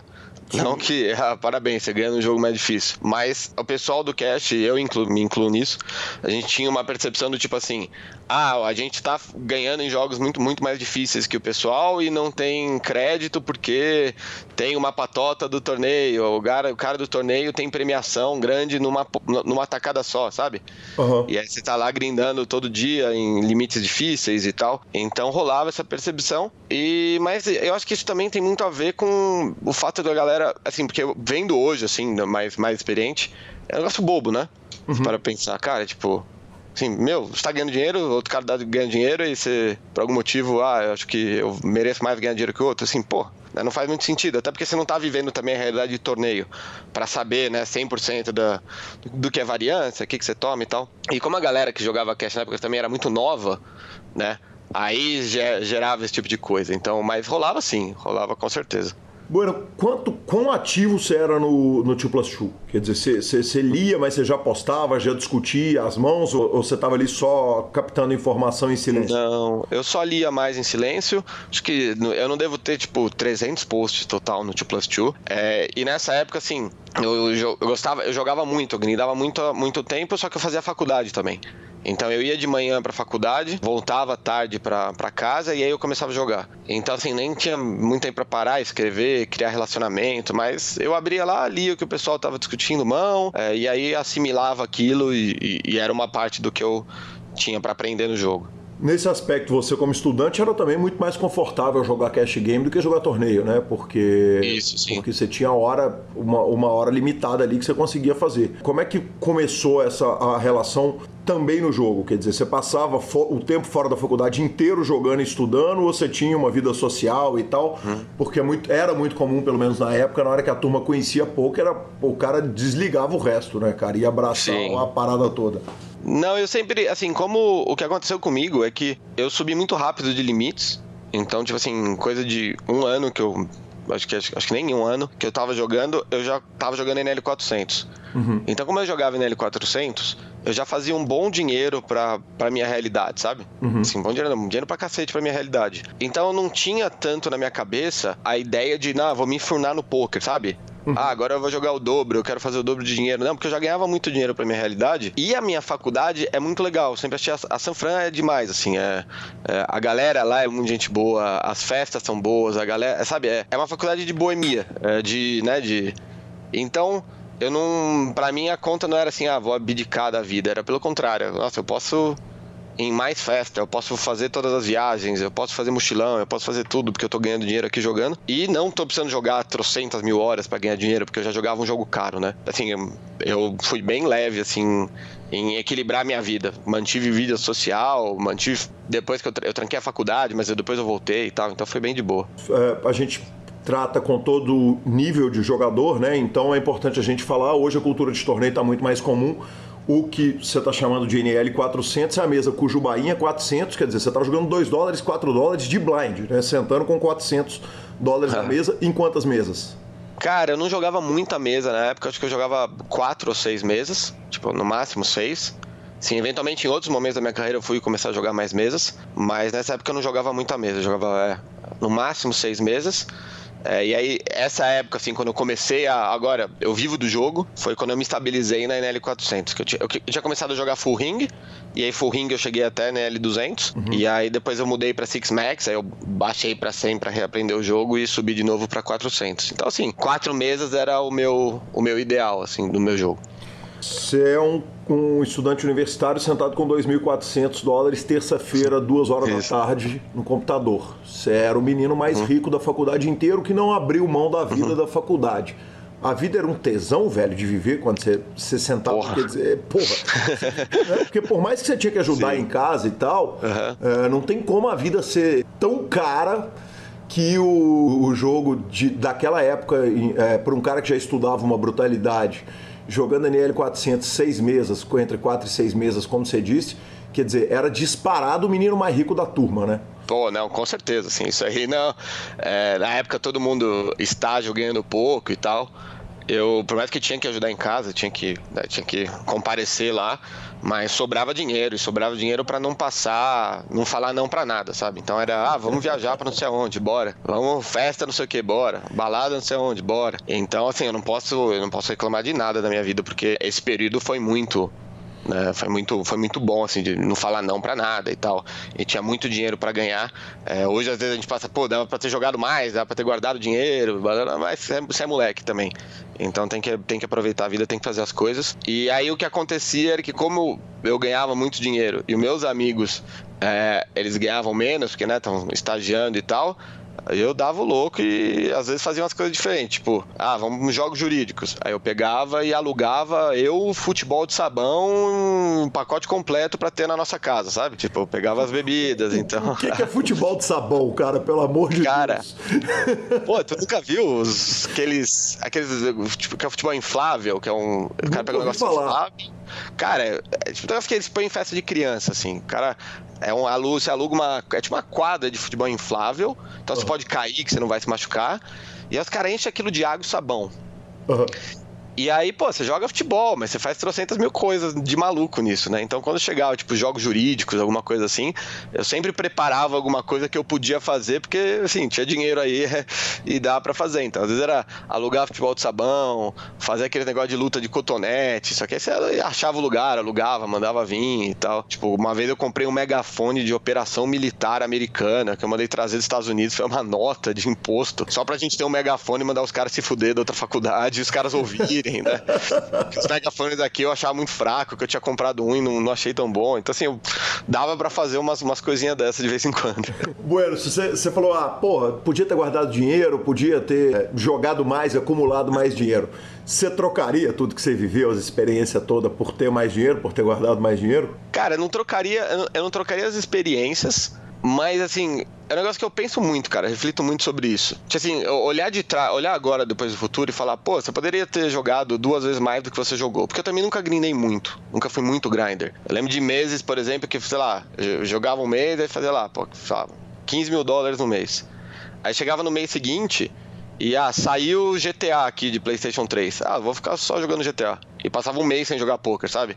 Uhum. E óbvio, 15 mil dólares você ganhou é muito dinheiro que para alguém que, né, que tenha uma vida de universitário e tal, ele dura um ano se você, né? Dura um ano e o ano sobrando. É, mas eu poderia ter, sabe, ter jogado mais e tal. Então, é, assim, eu não troco o fato que eu vivi, tive experiência, viajei, conheci o mundo, enfim, não falei não para nada durante muito tempo. É, mas se eu pudesse, eu teria. Né? Mas também, assim, não dá para querer ter esse nível maior de responsabilidade quando você é muito novo e cai muito dinheiro no seu colo.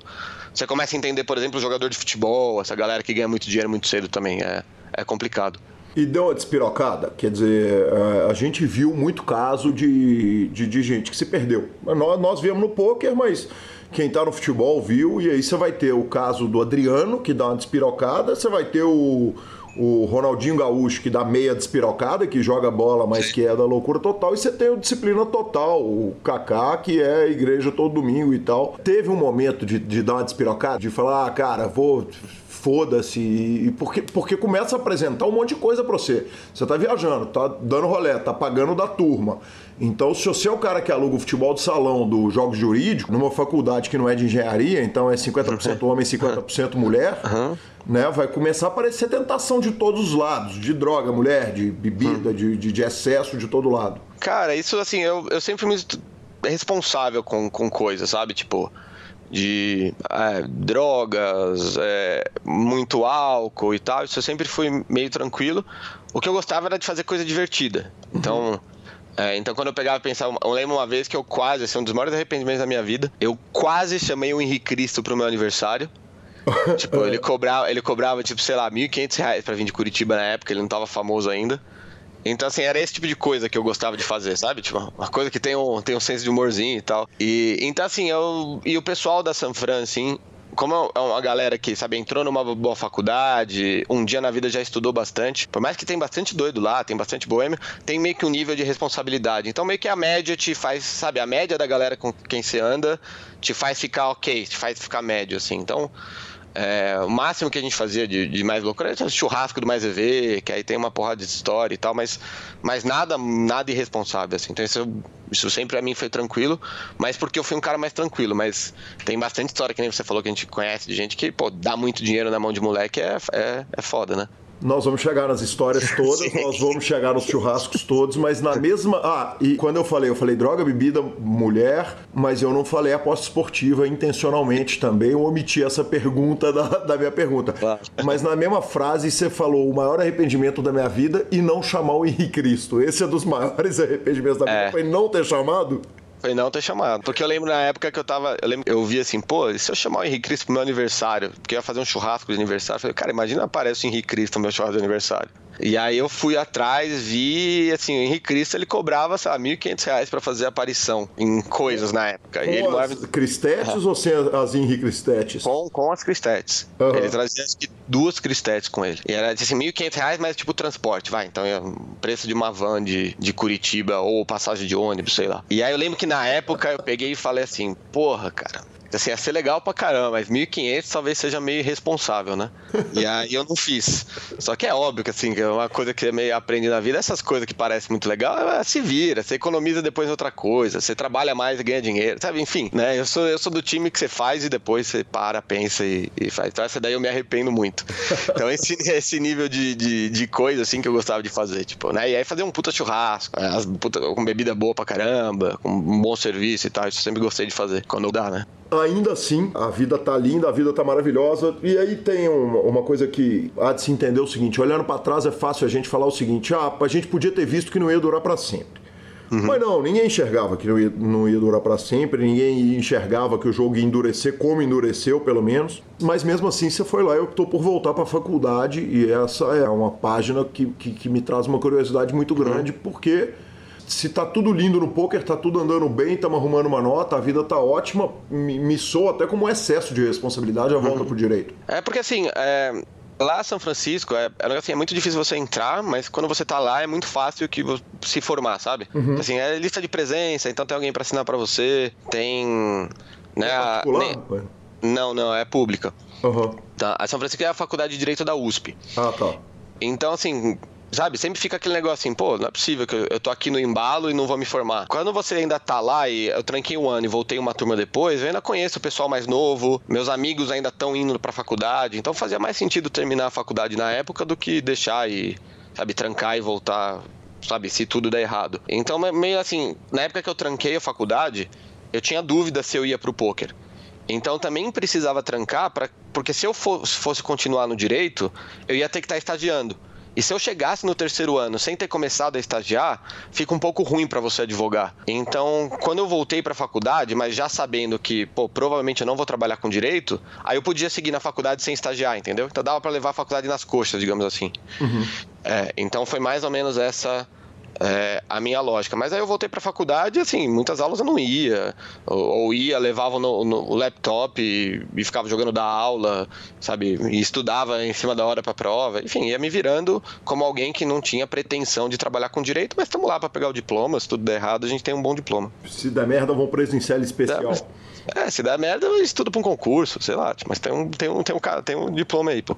E aí você está estudando no 2 Plus 2 e como que o Mais EV entra na sua vida? Porque o Mais EV ele teve um uhum. momento no, e de forma nenhuma tô tirando o mérito que o Mais EV tem até hoje de, de, de, de um, monte de gente muito bacana, muito inteligente, mas houve um momento que a principal forma de aprendizado eram fóruns de pôquer no mundo.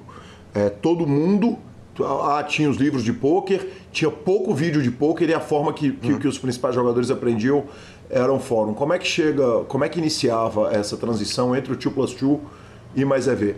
É que, assim, eu, na época tinha a comunidade do, do Orkut, a Pokermania.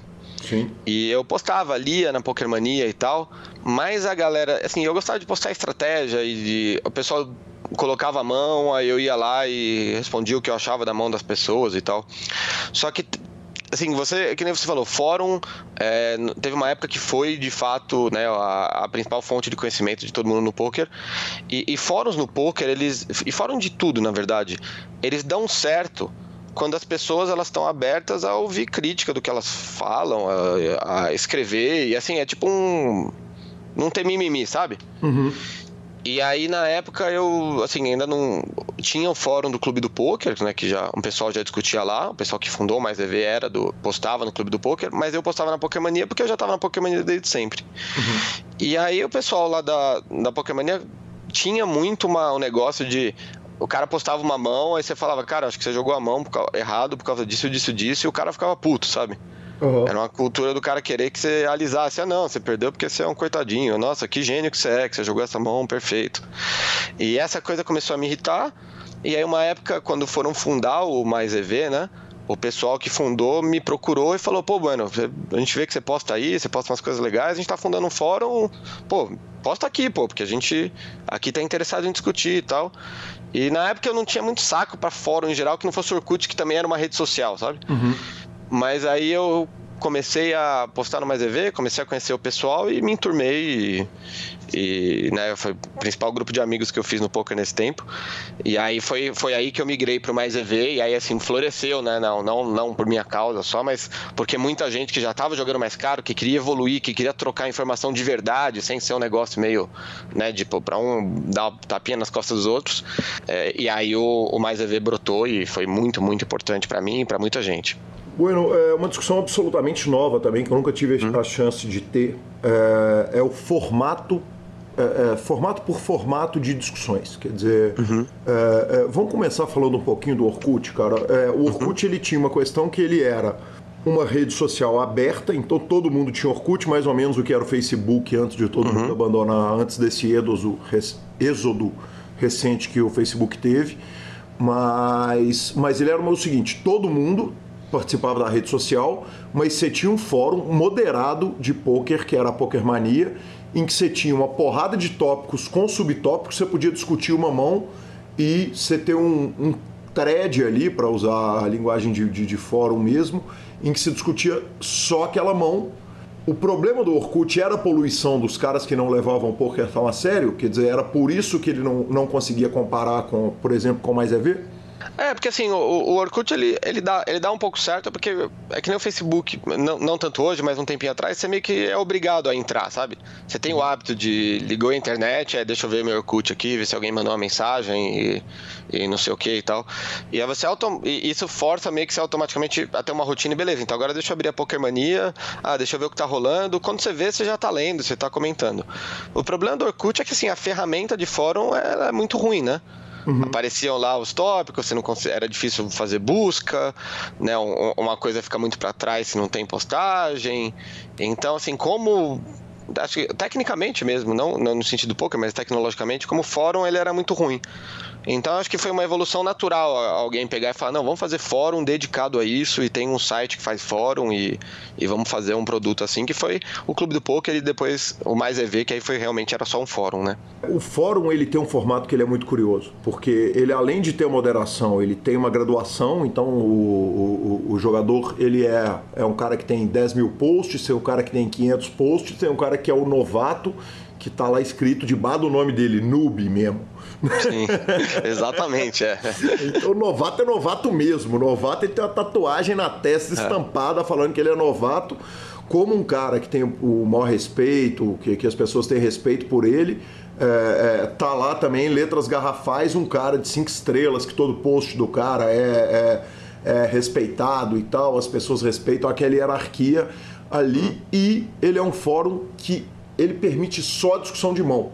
Você para para pensar a respeito da morte dos fóruns, porque, por exemplo, o Facebook é uma ferramenta que hoje, por mais que alguém quisesse ter uma discussão séria no, no Facebook, é impossível você ter essa discussão, porque ele apaga o post que está lá para trás, é, o Twitter, você não consegue manter uma, uma um bate-bola feito, feito o, o, podia se fazer. No WhatsApp, para você fazer isso, você ia ter que criar um grupo para cada mão que você discute e, e ficaria absolutamente inviável é um formato que, que só o fórum que permitia e, e, e, essa diminuição da frequência dos fóruns, ela matou muito essa discussão de mão, né? É, ela matou, mas é que eu vejo, eu vejo pelo seguinte prisma. É, no fundo, o fórum existe porque tem pessoas que elas queriam trocar informações. Uhum. E elas querem trocar informações porque elas entendem que isso vai fazer com que elas evoluam no poker ou porque elas gostam de fazer, fazer isso. E essas informações elas valem dinheiro. Elas uhum. valem, né, melhoria técnica, você jogar melhor e você ganhar mais dinheiro.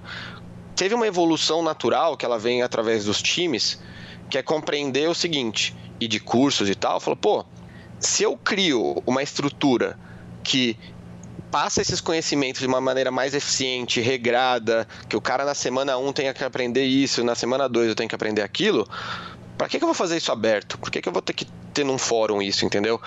Então, é, na, teve uma, uma coisa de times, e time não só no sentido de tipo, time de, de, de poker, tipo o Forbet, o Acaritim, o Samba, de pegar e olha, eu tenho um coach, eu vou te ensinar, mas das pessoas também se fechando em grupos no Skype, grupos no MSN, tipo, sabe, de pegar e falar assim, então, aqui a gente discute agora aqui entre a gente, porque no fórum tem um cara que nem discute com a gente, mas ele lê tudo que a gente posta, sabe?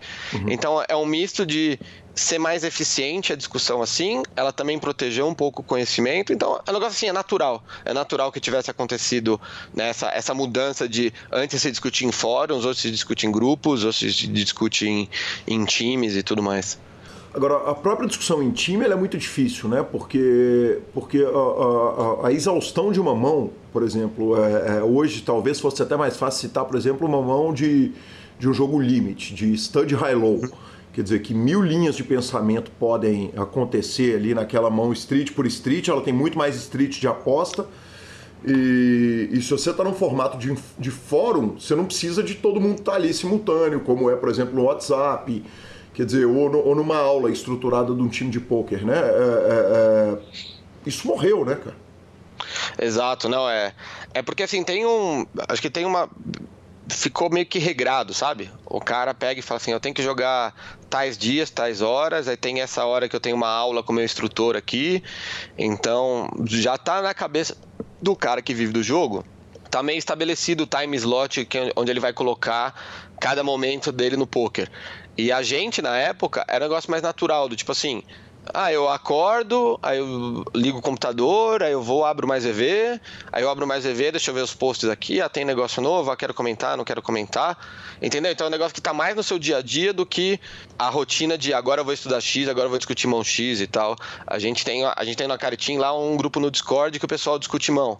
Mas você vê que tem meio que dia que o pessoal senta e discute mais e tal. Então, acho que essa que é a mudança. Perfeito. E o fórum ele tinha uma coisa que, que você colocou muito bem, que é o seguinte: o principal meio de convívio social seu, é, do Bueno, passou a ser o. Quer dizer, os melhores amigos que você tinha na época passaram a ser a turma de fórum, que inclusive é como eu, eu, eu via te conhecer na época do, uhum. do, do, início ali do poker. É, Belo Horizonte tinha uma turma muito forte, né? Do... Sim, sim, a de BH 10, é. E, existia essa questão da, do, do, do, agrupamento social que ele era formado ali, né? É, é, hoje a gente tenta, de certa forma, emular isso num grupo de, de Telegram, por exemplo, entre os ouvintes do hum. PokerCast, em que se fazem amigos ali, criam amizades, mas era diferente a, a questão social no fórum, né? É, porque acho que, além de tudo, o pessoal se identificava muito e era muita gente. Sabe, a gente, por exemplo, quando fazia fez churrasco do Mais Verde, aparecia 70 pessoas no mesmo churrasco. Então, bem assim, se 70 pessoas foram até o churrasco, quantas que não estavam lá discutindo todo dia e conversando? Então, você acaba, você encontra e fala, pô, esse cara é gente boa, esse cara pensa do, da mesma maneira que eu penso. E, e, tem um negócio assim de eu quero estar próximo de pessoas que pensam um pouco legal, que, que são inteligentes, que estão jogando caro, que estão que nessa mesma vibe que eu tô.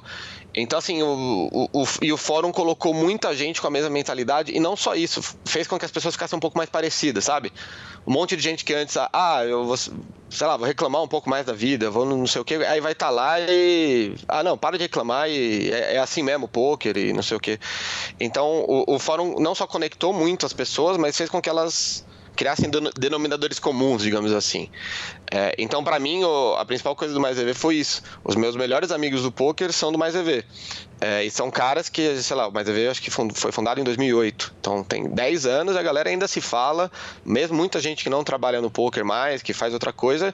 Nosso grupo de WhatsApp aqui, pelo menos o meu grupo de WhatsApp mais ativo é do pessoal do Mais EV cara hoje é delegado, promotor, não sei o quê. Quando você vê, ainda tá lá, pensa parecido, gosta das mesmas coisas, te viaja junto e tal. Então é, é muito legal por causa disso, porque conecta e deixa as pessoas parecidas em, em termos legais, digamos assim. Do grupo atual do WhatsApp, quantos caras são jogadores profissionais de pôquer? Assim, Qual percentual? Que... Não, é, não, não número, é... claro. Cara, eu acho que uns 25, 30%. Acho que é nem isso. Acho que é, tipo, acho que é, acho que entre 20 e 30%, assim, se eu tivesse que, que estimar, assim. É, muita gente ainda trabalha com poker de alguma maneira, mas que, que vive jogando profissionalmente, poucos. Bueno, vamos começar a falar do, do, dos churrascos malucos, das apostas insanas, porque... Agora que o pessoal está esperando quem essa... Quem está ouvindo, exatamente, quem está ouvindo é o seguinte, e, e, e, nós temos coisa pra caramba para falar, nós vamos ter o... É, é, é vamos falar, claro, dos cursos do, do, do seu com a cara, do Ina Game, mas, mas não podemos deixar de falar dessa, desses primeiros churrascos com essas primeiras apostas.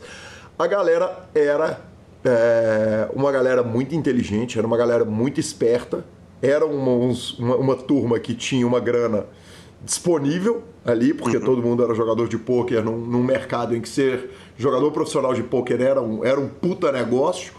E era uma galera degenerada pra cacete. Nós não Sim. precisamos citar nome além dos nossos, né? Exato, estamos aqui para isso. aqui por isso, inclusive. Os, os, nomes nossos bastam, não precisa citar Sim. mais nenhum, mas, mas contar a história a gente pode à vontade, né? Só. Cara, é, é, apostas malucas foram. É, é, é, eram muito comuns. Eu vou, vou começar pela da sauna? Vamos, vai, bora. Porque a dação, ela tem uma curiosidade, ela não acontece no churrasco, ela não acontece em nada. Tá você com um monte de malandro grindando online num, num, num, num ato que era muito comum.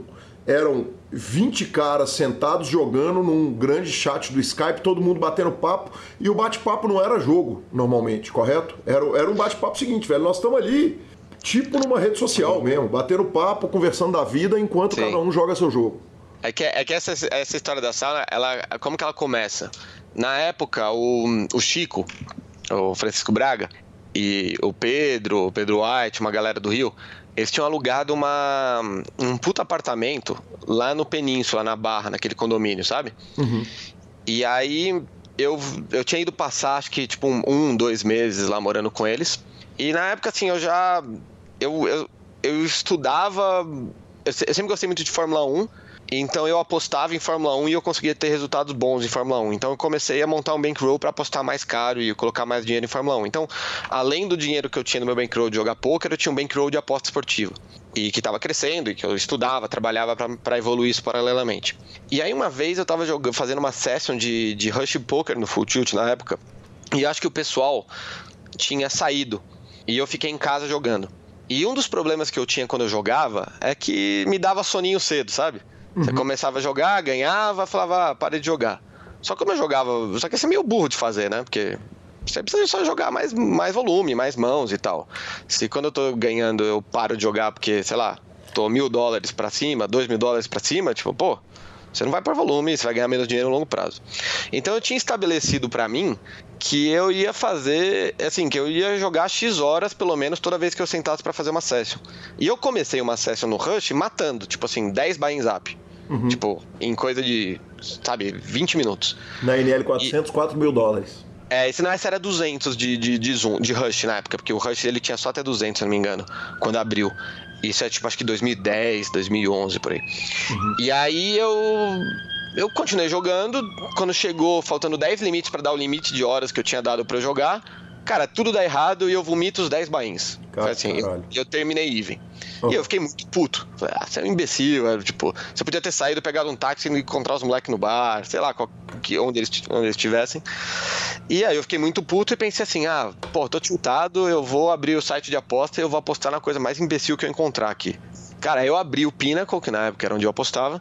E assim que eu abri, cara, sabe tipo amor à primeira vista? Você abre tem a lista inteira do site e a primeira linha que eu li foi World Sauna Championship. E aí eu vi aquela porra, falei, porra, o Art é isso, né? Tô tiltado, quero apostar no negócio imbecil, é essa parada aqui. Aí eu cliquei no, no World Sauna Championship. Peraí, você entendeu que sauna era sauna ou você falou, não, eu tenho que estar tá entendendo errado? Não é possível que esses caras. Porque, velho, você tá olhando, você fala, velho, tá errado, cara. Claro que não é um concurso, uma, uma aposta de sauna. Cara, não, eu, eu, eu, vi lá o World Sauna Championship, eu cliquei pra ver o que que era. Uhum. Aí tinha lá, fulano vai ganhar ou fulano não vai ganhar? Era tipo um cara contra a rapa, assim, a, a line. Era uhum. tipo, e o cara era favorito contra, contra o mundo, vai. Contra o resto do mundo. E outra era quanto tempo ia durar a aposta, quanto tempo ia durar a competição. Então eu falei, cara, pô, já tinha visto muita aposta imbecil, né? O campeonato de cachorro, comer cachorro quente. Então, o mundo de aposta esportiva tem dessas. Então eu vi aquela porra e eu joguei no Google. Aí eu falei, porra, o que é World Sauna Championship? Aí eu joguei no Google e eu vi uma matéria de um cara na ESPN americana explique falando do campeonato de sauna, que ele foi lá ver e participou e como que era na Finlândia e tal. Aí eu falei, cara, vou apostar aqui nessa parada, vai, vou pôr um dinheiro nisso aqui. E apostei um troco, né? Na época não era muito. No que o, um cara lá ia ganhar, que o cara chamava Tino, Timo Kalkanen, o cara era pentacampeão mundial de sauna, então o campeonato de sauna já rolava há um tempo. Uhum e que a competição ia durar mais de 4 minutos. 4 minutos a final, que era o over no tempo, né? Minutos? Minutos, é. Assim, tinha uma aposta, quanto tempo vai durar a final? Tipo, mais ou menos que 4 minutos. Uhum. Aí eu peguei e falava, ah, vi, pesquisei na Wikipedia, tinha lá no, que o ano anterior tinha dado, sei lá, 3 minutos e 50. Aí eu pensei, pô, esporte evolui, né? Então vamos apostar no over aqui. E aí, é, é, vou te interromper um minutinho, Bueno. É a base de toda aposta esportiva. Você estava fazendo assim, seguindo a risca, né? Conhecer bem o esporte. É, ter conhecimento total, conhecer os atletas envolvidos, entender o que, que acontece no esporte, para depois você pensar em começar a apostar. Quer dizer, nada mais correto do que te abrir o site, tem concurso de sauna, vamos ver o que, que esses idiotas estão fazendo no Wikipedia e escolher a line. Exato. Por favor, continue. Desculpa a né? interrupção. Não, sim, exato. Assim, já que já estamos aqui, né, vamos fazer direito. decidimos fazer isso, fazer direito. Então aí eu, eu olho lá e tem essas duas apostas. E aí eu fiz as apostas, só que o que, eu pensei? Eu falei, ah, vou fazer uma gozação com isso aqui. Na época, o pessoal discutia muito a aposta esportiva no Mais EV também.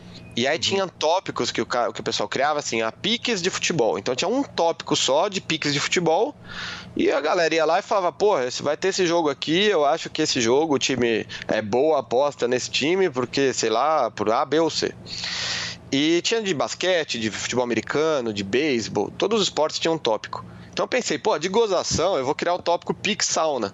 Uhum. E aí eu fui lá e criei o tópico Pix Sauna e e nesse tópico eu relatei a minha pesquisa, né?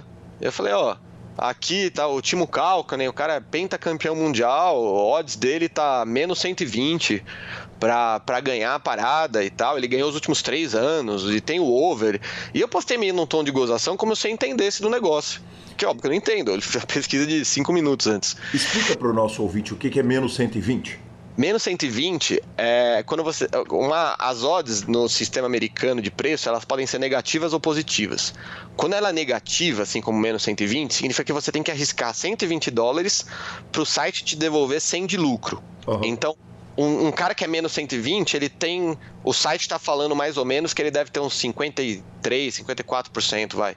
É um pouco mais, 55% de chance de ganhar a parada. Quando é mais, então, se fosse, por exemplo, mais 120, significa que a cada 100 o site vai te pagar 120 de lucro de volta, mais seu 100 de volta, né? Uhum. Mas em que você investiu. Obrigado. Então, é, então eu fiz o, o, o, post lá, isso já, já era de madrugada, fiz o post de sacanagem e fui dormir. Aí no dia seguinte eu acordo, entro lá no Mais EV, não sei se os caras comentaram comigo alguma coisa em casa. Eu vou ver lá o post, tem tipo umas 30 respostas, geral falando, pô, confiei em você, apostei nessa parada, bora, vai. Tô, meti dinheiro no Timo aqui, no Timo Cálculo, né? Aí eu vou lá e falo, pô, o que eu fiz aqui, né? Mas, pô, vai ser divertido essa parada. E aí eu sei que quando eu vou abrir o Pinnacle pra ver de novo o preço, cara, por algum motivo melhorou o preço da, do over 4 minutos lá. Tipo, e, e, aí eu apostei mais no over 4 minutos. Aí eu apostei mais no over 4 minutos e fiquei com pouco dinheiro apostado no Timo. Aí eu falei, porra, pra compensar, deixa eu apostar mais no Timo. E aí eu sei que eu fui fazendo trocentas apostas, meio que pra equilibrar, meio pra sei lá por quê, de tonto. Quando eu vi, mais da metade do bankroll que eu tava construindo para apostar em Fórmula 1, que era algo que eu estudava, que eu batia e tal, tá no Campeonato Mundial de Sauna, entendeu? Na Finlândia. Isso, na Finlândia essa parada. Transmitido. Não, aí aí que acontece. Aí beleza, estamos apostados na parada. Aí eu falo, porra, é possível que eu tô apostando no negócio, eu não vou, não vou assistir, né? E aí nisso a galera já tinha apostado junto, aí a gente tá no Skype com, com, com todo mundo. Aí eu falei, ah, deixa eu procurar ver se tem algum streaming disso daí. Aí eu vou e acho a porra do streaming. Então, cara, tem um streaming do Campeonato Mundial de Sauna na Finlândia disso aí. Aí eu, porra, cara, junto todo mundo, todo mundo abre o streaming e vai começar o porra do campeonato. A final do campeonato, né? Que já tinha, tava rolando, tinha um dia, e aí na final tava o Timo, que é o cara que foi no programa Super Humanos do Stan Lee, porque ele tinha uma resistência sobre-humana dor. Então, tipo, o cara não podiam testar mais dor com o cara, porque já era considerado tortura pelas normas da, sei lá, da ONU. Então, assim, o cara é um tipo super-homem, sabe? O cara tinha umas técnicas que o cabelo dele ele deixava para proteger, deixava grande para proteger a orelha, porque é a parte mais sensível. e Então, assim, o cara, assim, o cara era muito bom de sauna, né? Aí, cara, eu, eu, aí a galera começa a assistir. E na época tem um amigo nosso que é, que é aí de BH, o Alvinho. E o Alvinho, você deve conhecer. O Alvinho é um cara que ele é, é famoso na, na turma lá, porque o Alvinho é muito zicado. Então, tipo, o cara faz uma aposta, dá outra coisa.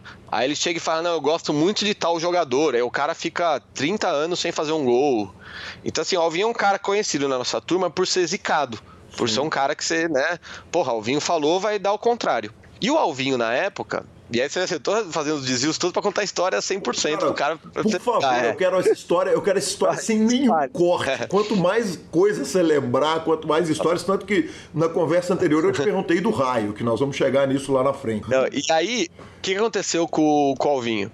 O Alvinho, na época, ele, ele tava usando bigode. Uhum. Na época que, depois de um tempo, uma moda de usar bigode, mas do nada ele inventou, não, bigode é muito legal, eu vou usar bigode e, e tal. E a gente zoava muito ele porque ele usava bigode. E começou a ter muito azar na vida amorosa, imagino eu. Imagina, né? Porque com bigode, né? na época. É, e, e vinha com bigode desse. E aí, cara, quando começa a, a, a, final do Campeonato Mundial de Sauna, pra você ter uma ideia do, do nível, assim, entraram cinco caras, e aí o time foi apresentado por último. Quando o time foi entrar, ele entrou tocando Thunderstruck do ACDC. Não sei se você gosta de ACDC, mas eu gosto muito de ACDC. E, cara, Thunderstruck deve ser uma das músicas mais badass pra você entrar em qualquer lugar, sabe? Você pegar e falar pra, pra você uma apresentação e tal. A música que ela cria o clima. E, cara, o time entrou lá com Thunderstruck, a gente já no chat maluco, cara, não tem como esse cara perder, porra, tamo bem e tal. E aí, cara, tem um cara com bigode.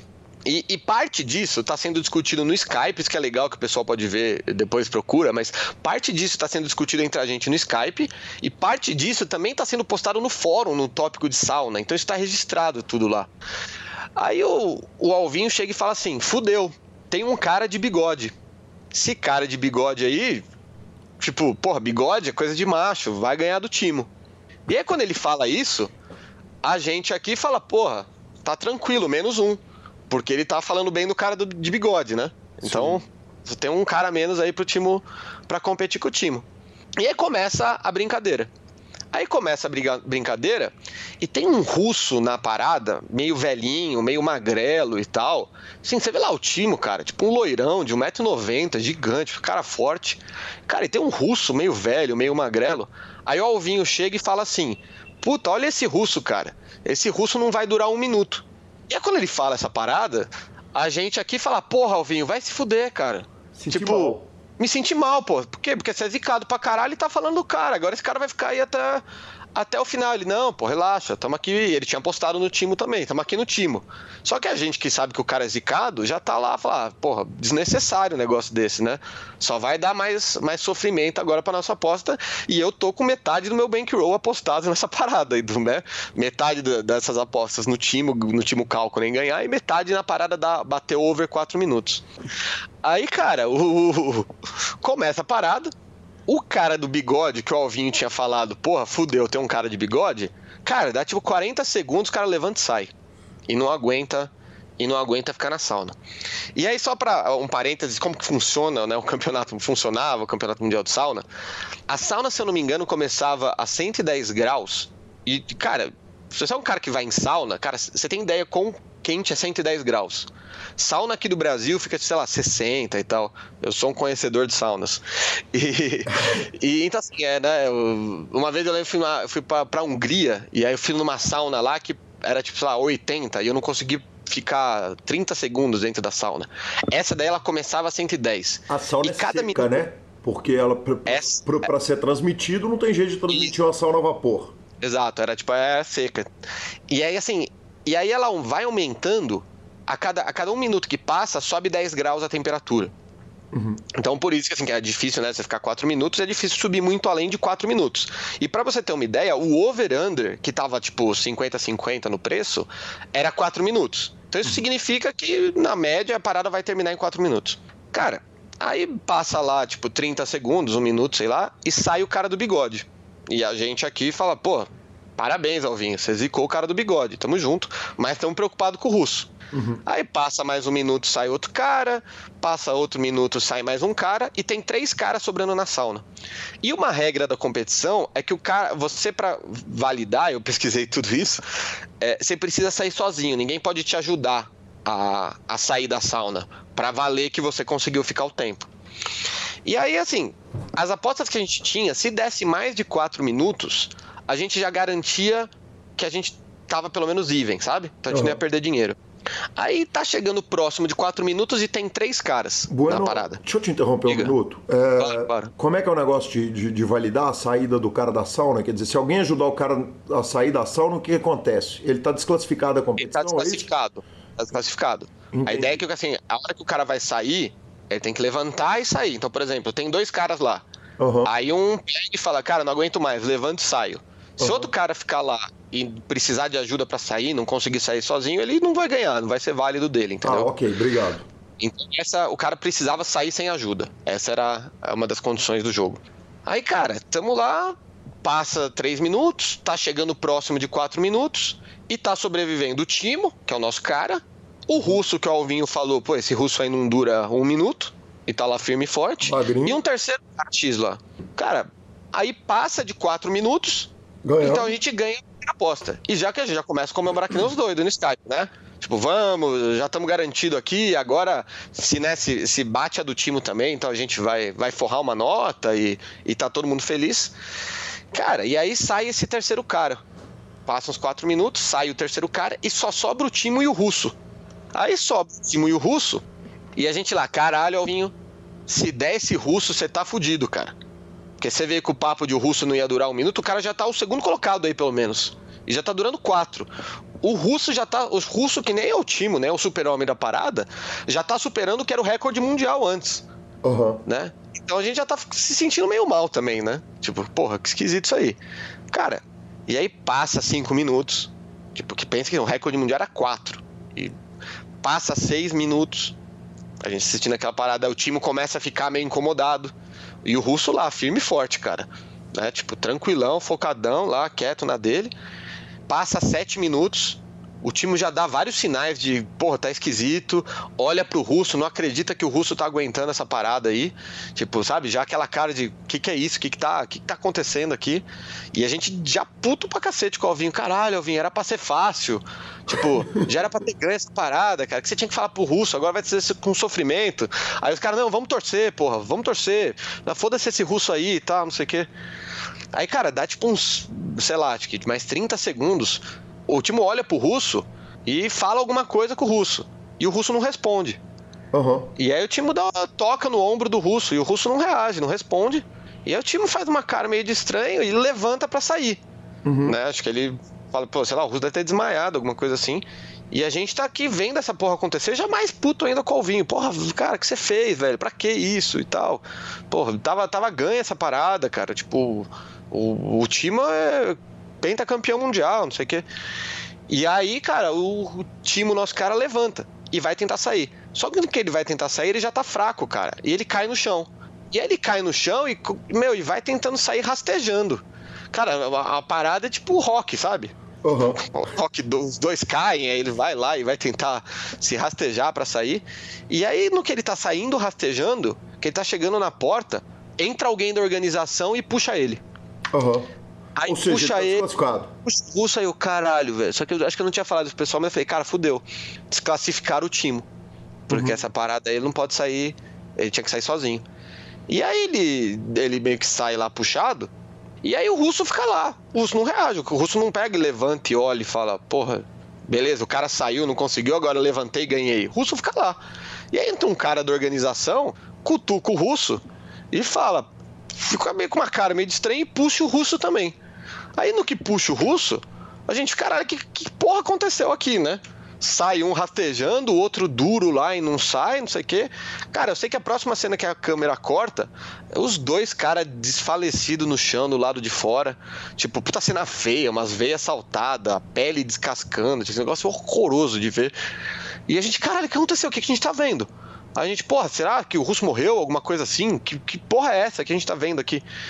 É, aí daqui a pouco a tela fica toda preta, com umas paradas escritas em finlandês. Aí fica isso tudo preto, escrito em finlandês. Aí alguém joga no Google Tradutor. Aí a mensagem é tipo: interrompemos a transmissão para avaliar a saúde dos competidores. Mais informações a seguir, algo assim. E aí a gente, caralho, o que aconteceu? E aí a gente aqui entra a gente, caralho, Alvin, tu matou o russo, porra. Você falou que o russo não ia durar, o russo morreu agora, velho. Que aconteceu? Ele, não, pô, tá louco, sai pra lá, cara. Porra, pesado, né? O russo morrer e tal, não. Sai pra lá, a gente, não, beleza, né? Vamos, vamos dar respeitada aqui, diminuir a, a, a piada, a brincadeira, o troll aqui.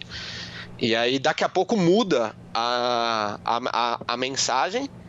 E aí alguém pega e tra... a gente tá no Skype com o pessoal, ah, traduz alguém aí no Google Translator. Aí a, a pessoa joga no Google Translator, digita a mensagem lá, e daqui a pouco manda um caralho, puta que pariu. A gente, o que, foi? Ele, caralho, caralho. A gente, que, que é assim? Ele, caralho, o russo morreu, velho. A gente, porra, como assim o russo morreu, cara? Ele, é, o russo morreu, cara. Aí a gente, o que, que tá escrito, seu cara? Aí tá assim, infelizmente anunciamos que o competidor russo faleceu, a polícia já está aqui para averiguações, blá blá blá blá. E a gente fica meio no estado de choque, né? Cara, testemunhamos um cara morrer aqui numa parada que a gente tá postado do campeonato de sauna, sabe? Parada era pra ser. Era pra Essa dar risada. mais engraçada do mundo, claro. Isso, é. Era pra ser, porra, tô aqui sábado à tarde vendo o campeonato mundial de sauna na, na Finlândia. E aí, cara, a gente vai lá e fala, cara, Vinho, tu matou um cara, cara. E o Alvin se sentindo mal, né? Porra, para com isso, cara. Não sei o que. É, tu matou um cara, cara. Por que, que você tinha que falar que o cara ia. Né, que o cara ia durar um minuto só? O cara durou eternidade aí nessa porra, tipo E aí a gente tem o próximo, o primeiro passo é caralho, morreu. E aí o segundo passo, né? Tudo isso natural, eu não me sinto filha da puta por causa disso. É, pô, e a aposta, né? Claro. Será que o Pini vai pagar a gente? Não vai pagar a gente? Porque durou mais de 4 minutos. Será que vai dar, né, a, pro time? E como o odds do durar mais de 4 minutos era positivo, a gente ainda ia ficar um pouquinho no lucro se desse essa parada. Não muito, mas ia ficar um pouco no lucro. E aí os caras, porra, tá louco? Se preocupar com a aposta agora? O cara morreu. Os caras, ah, mas porra, morreu ou não morreu? Eu quero saber se os caras vão me pagar, né? E aí o. Aí ficou aquele negócio sem saber o que acontecia. E aí o negócio começou a sair pela notícia no mundo inteiro. Acho que saiu no, passou no Jornal Nacional no, no, no, dia, se eu não me engano e tal. E aí a galera no tópico lá, que também estava acompanhando no Mais EV, ficou doida, né? E isso tudo dá pra ver ao vivo, isso que é mais interessante. Você vê a parada acontecendo com a galera comentando ao vivo no tópico, até tá hoje lá. Então, se alguém entrar no Mais EV e digitar sauna lá, vai chegar nesse tópico. E aí o, o, o, final da história é essa, que é o cara morreu, aí no dia seguinte o Pinnacle é, chegou e falou pra gente que não ia pagar as apostas, que ia devolver o dinheiro, porque uhum. a competição tinha dado, tipo, não contas, tipo, porque não saiu o resultado oficial. E o mais bizarro, e aí depois, é, né, quando investigaram, assim, o time, o outro cara, ficou em coma por, sei lá, tipo, uns. Acho que, tipo, meses assim. Por causa desse, desse, desse, desse evento que o cara morreu, nunca mais teve o campeonato mundial de sauna Uhum. Então a gente, entre a gente, pode falar que o Alvinho acabou com o esporte. Sim. Tinha um esporte, esporte nacional da Finlândia. A Finlândia é um país que tem uma sauna a cada três habitantes. O Timo nunca mais competiu, óbvio, né? Porque não tem, nunca mais quis, quis saber nada de sauna. O competidor russo, ele morreu porque ele tentou trapacear. Então o que, que ele fez? Ele passou um creme no corpo que, que fez com que ele não sentisse a temperatura. Uhum. Então, quando era para ele sair, ele não saiu e meio que ele cozinhou lá dentro. Foi isso que meio que aconteceu. Então, o cara morreu porque ele tentou trapacear no Campeonato Mundial de Sauna. E o mais bizarro dessa história toda, Calil, você sabe qual era o prêmio pro Campeonato Mundial, pro campeão mundial de sauna, cara? Quanto? O cara ganhava um sistema de som para sauna, cara. Era isso que o cara ganhava, cara. Tem noção? O cara morreu, cara, pro campeonato que dava o sistema de som para sauna, cara. Cara, e a gente... Cara, e a gente testemunhou tudo isso ao vivo, apostado, com dinheiro pra cacete. Eu, pelo menos, tinha dinheiro pra cacete apostado nisso daí. Ao, com 20 pessoas no Skype, com mais não sei quantas no fórum. Então, acho que essa história assim, é o auge da nossa degenerescência de, de, de, de molecagem e ter dinheiro para fazer coisas. Acho que essa, assim, eu não tenho história maior que essa. Vamos, eu, eu não sei por onde começar a, a discutir a questão. Vamos lá. O terceiro colocado foi o primeiro cara a sair sem, sem ter sido carregado. Com quanto tempo de sauna ele ganhou? Só porque eu tô querendo ver a justiça no bet. Talvez vocês roubaram o Pinnacle, cara. Não, foi o melhor bet da história da minha carreira esse. Porque talvez vocês roubaram o Pinnacle, olha só. Se, porque se o cara saiu no terceiro minuto, os dois que ficaram lá, nenhum dos dois ganhou. Então o campeonato durou menos de quatro minutos. Você recebeu devolução de uma aposta que você não deveria nem ter é. ganho. Não, durou mais de quatro. Tipo assim, o, tinham três caras quando tinha quatro minutos ainda. Tá. O cara, esse, esse, terceiro cara, ele saiu, já tinha batido o over. Então, mesmo que os caras dessem, ah, a competição não valeu porque os dois, né, né, são desqualificados, o over teria dado mais de quatro minutos. Inclusive, eu mandei mensagem pro, pro suporte do Pinnacle falando isso. Porque acho que se pegasse assim, o que era para eu ter ganho, porque esses eram odds positivos, acho que era para eu ter ganho, sei lá, 200 dólares, algo assim. Tipo, mesmo se contasse que o time perdeu. E aí o Pinnacle falou: não, não, não, não teve resultado oficial, então a gente está devolvendo todas as apostas e foi uma tragédia. Tipo, essa foi a mensagem do Pinnacle. Uh, outra pergunta é o seguinte: na verdade, a discussão ficou entre o terceiro e o segundo, se, o, e o quarto, porque se o quarto saiu antes dos quatro minutos, também a aposta deu void, porque os outros dois não ficaram. É, não conta esses outros dois, é. E... No final do bigode não, ficou, não foi tão mal, né? Terminou em quarto. Exatamente. Talvez o Alvin não tenha zicado esses caras, mas conta a lenda, eu não, não lembro, não, não tô fazendo essa afirmação mas que teve um jogo que um raio bateu no, no, no campo e, e, alguns jogadores é, morreram no jogo e que o cara que estava postado nesse jogo era o Alvinho. Você sabe dessa história ou não? Olha, essa eu não duvido, viu? Eu, eu, não sei, mas eu não duvido. Eu acho que conhecendo, conhecendo a figura do, do, do, do Alvinho tem chance, viu? Tem, tem muita chance. Alvinho tava no 7 a 1 tem todo esse, né, esse histórico, óbvio, que um cara desse você sabe que vai estar no 7x1. Mas o Alvinho é galo, não é? Alvinho é galo doido. Alvinho é galo... O, o Alvinho, Alvinho, inclusive, o ano que o Galo ganhou a Libertadores, ele não foi em nenhum jogo. Nem na final? É, nem na final.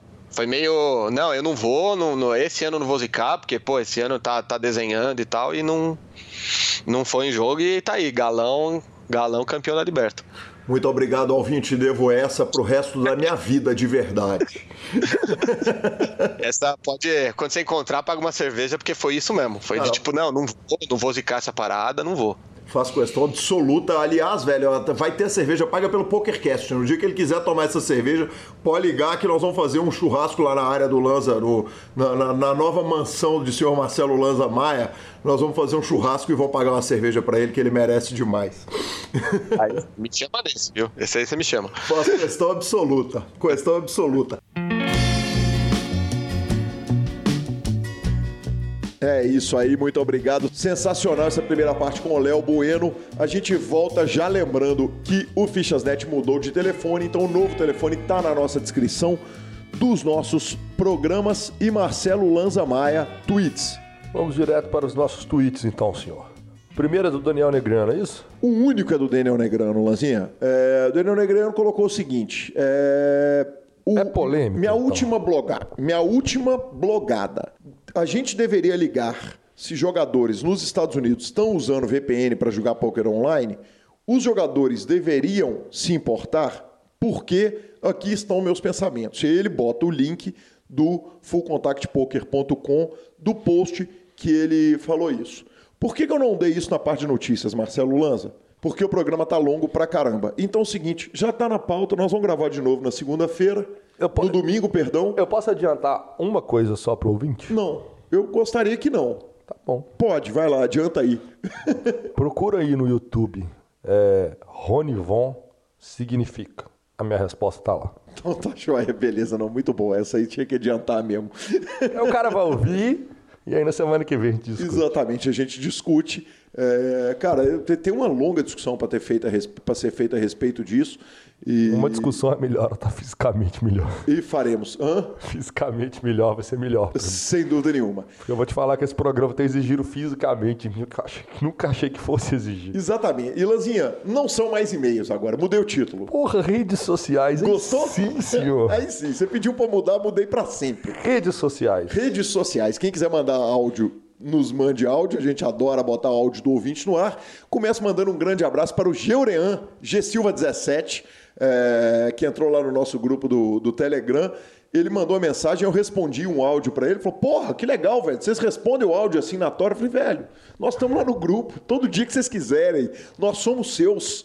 Né? Que homem. Grupo do Telegram, Lazinha, que teve a entrada, velho, de ninguém menos do que Vinícius Colasso, cara. O Bato VS, é, Lanzinha, cara, bicho, legal demais. Ele tem um, uns posts no vamos.wordpress.com lá de 2017 contando a respeito das retas de Mixed Games que ele fez, cara. E eu, no meio dessa insanidade que foi essa semana, ainda não consegui dar a devida atenção mas sensacional ter mais uma, um grande nome dos Mixed Games brasileiro, né, velho, aqui no, no, no grupo do, do Telegram do PokerCast. Lembrando, quem quiser entrar é 31975189609. Muito bem-vindo aí ao, ao Colasso.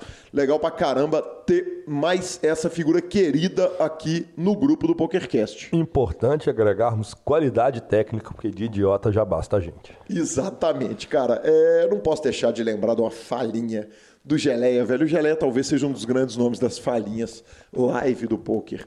E minha primeira sessão, que inclusive foi a sessão vencedora que eu tive essa semana, o Geleia tava dando falhinha sem parar, velho. E ele tomando uma cerveja, velho, enquanto ele jogava.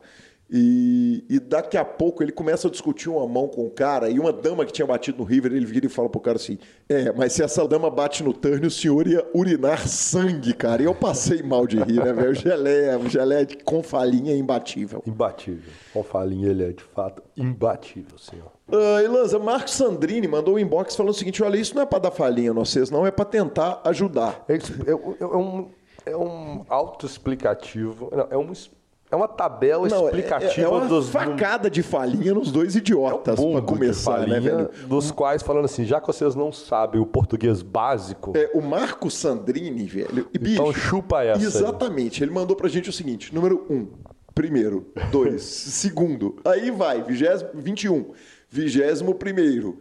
200, do centésimo, vai até o 4 bilhão, 9 bilionésimo. Então quer dizer que a gente consegue juntar agora de acordo com o que ele falou. Exatamente. Então, em vez seria... da gente falar o jogador que ficou na posição de número 256, a gente olharia aqui agora na tabela e ia falar do centésimo, do centésimo quinquagésimo sexto, sexto tá colocado. Vendo? Exatamente. É, aquela colinha de antigamente. Não, e ele falando, cara, e ele Pachorra, assim, velho, eu não tô, não é para dar falinha, não é para ajudar. É. Pode uma parada dessa, velho, são, são os melhores ouvintes os de melhores fato. ouvintes.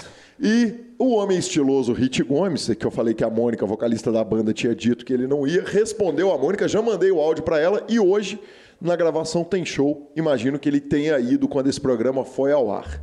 Sensacional, senhor. Finalização? Superpoker.com.br, tudo sobre poker no Brasil e no mundo. Onde tem poker, o Super Poker está, enquanto Marcelo Lanza está deitado na mesa Uh, superpoker.com.br, aba clubes, a guia de clubes do Brasil, onde jogar é a agenda diária de torneios, na aba de vídeos e no YouTube você tem a transmissão ao vivo dos maiores torneios de poker do Brasil e do mundo, análises técnicas, programas de humor, entrevistas icônicas e a forma errada de ouvir o PokerCast. Revistaflop.com.br, a sua revista de poker há mais de uma década contando as grandes histórias do poker. Assine já. E mibilisca.com, cobertura mão a mão de torneios pelo Brasil e pelo mundo. Dica cultural, Marcelo Lanza tá doente, só pode assistir série. Conta para nós o que, que você andou vendo essa semana. O pior é que eu resolvi fazer aquilo que eu falei que há muito tempo eu precisava, que era dar pontos finais às séries que comecei e não terminei. Então eu simultaneamente resolvi assistir a três séries de vampiros seguidas. Que gênio, né, velho? De demônios e vampiros. Uhum, sim. Então estou, voltei, já assisti a quinta temporada, estou na metade da sexta, termina na sétima temporada da absurda e sensacional melhor, segunda melhor série de todos os tempos, True Blood, da HBO. É, ao mesmo tempo, estou na segunda temporada da, para mim, a melhor série de vampiros da história, que é Angel. E estou na quinta temporada da série que o senhor tentou ver e não gostou, mas que eu particularmente me divirto muito. Lúcifer é a série. Exatamente, Luciferzão da massa. Eu tô vendo as três ao mesmo tempo. Se eu continuar doente, mais dois dias eu já pulo para mais três, porque eu tô vendo tipo 12, 13 episódios dia agora. Aí Estamos sim. volumando o negócio. Aí sim, que homem. Uh, Lanzinha, eu tenho duas dicas, cara. Uma dica é pro pessoal de BH. É uma lista de Telegram para a turma que ainda não adaptou, não, não, entrou no Telegram e não quis conhecer, tem uma lista aqui em Belo Horizonte que chama Vai Ter e que lista os eventos culturais que vão acontecer essa semana. Ainda não chegou, ela chega na quarta-feira toda semana, ela ainda não chegou, é, então não sei se eles incluíram o show da minha roupa, chegou agora. é, então, é, enfim, espero que eles tenham incluído o show do Caipirinhas hoje, que acontece lá no bar A Obra Bar Dançante. A obra Bar Dançante. Não, não incluiu. GG. GG. Enfim, é... então, por favor, não coloca aqueles. Ah, esses... Pelo amor é, de Deus, claro colocar, que você né? coloca. A expectativa dele ser é, incluída e depois não, a decepção de não incluíram, Lance. Eu estou dando a dica deles, mas eles não dão a dica minha, tá? É, então, essa é só para o povo de BH. O site, repetindo, então, é o arroba vai ter e é, cara, a dica de livro foi um livro que eu peguei ele porque eu sou fã do cara. É, o livro tem cara de autoajuda, tem cheiro de autoajuda e ele é autoajuda. Aí tá certo. É autoajuda empresarial. Então ele, ele preenche as expectativas. Isso. Cara, e eu acho que, que quem gosta muito desse livro é o Ale Mantovani, sabe? Então ele indicou uma vez, indicou outra vez, indicou outra vez. Eu peguei e falei o seguinte, velho, é, vou ler esse livro. Eu S.A. do Gene Simmons. Então, ele indicou o livro, e se bem me lembro, foi eu mesmo, foi ele mesmo. Eu acho que tive, uma, inclusive, uma discussão com ele a respeito se o livro era bom e que eu ia comprar e tal. E eu comprei o livro do Jim Simmons, eh, EUSA, nesse novo momento que agora sou empresário de, de, de poker online uh, com o meu clube. E, cara, eu fui lá ler o livro do cara, porque é o Gene Simmons, porque estava na lista, porque é em português, eu estava querendo ler é, mais rápido, estava querendo pegar um livro que fosse rapidinho para eu ler. Deixa eu te falar, velho, o livro é legal pra caramba. É, o livro veio em ótima hora é, para mim, que estou com esse projeto novo na minha vida. É, eu gosto especialmente do fato do, do, do Gene Simmons trabalhar com uma incorreção política rara nos dias de hoje. Então ele vai tratar o seguinte, velho, o mundo empresarial é assim. Se você está querendo carinho, Se você está querendo atenção, se você está querendo que todo mundo fale o que você quer ouvir, esquece, porque não vai ser assim.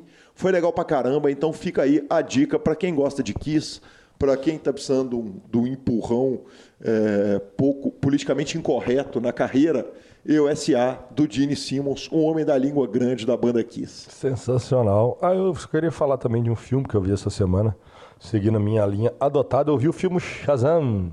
Shazam, que veio da DC Comics, eu falei quando soltou o trailer dele lá atrás e eu vi o filme, de fato ele preenche as expectativas. Claro que é um filme mais adolescente, claro que é um filme mais novo, claro que ele atinge um público, talvez, que a DC tente esperar que, e ver que se cresce com esse público, que seria um público a partir dos 13 anos, mas os meninos vão adorar. E o filme bem legal, gostei da pegada, eles estão começando a achar um caminho mínimo que seja, depois do espanco que eles tomaram nos últimos 10 anos do mundo Marvel. E é isso, senhor. Segue o jogo. Vamos terminando por aqui. Arroba Gui Calil e arroba Lanza Maia são nossos Instagrams e Twitters. É, nos indique, nos dê cinco estrelas. Quando for trocar suas fichas, troque pelo Fichasnet. O telefone é novo. E a edição desse programa não foi de Vini Oliver, edição especialmente desse programa com Rodolfo Vidal. Ele disse que agora bate essa bola. Às vezes é um, às vezes é outro, e as duas edições estão fantásticas, né, professor? Sensacional, galera. Até semana que vem. Espero estar aqui apresentando o programa, se minha saúde se permitir. Na pior das hipóteses, temos na terça-feira um programa só eu discutindo a questão do Daniel Negrano e eu coloco o áudio do Rony Von falando significa. Só isso. Só isso. Um abraço, abraço valeu, até mais. Até mais.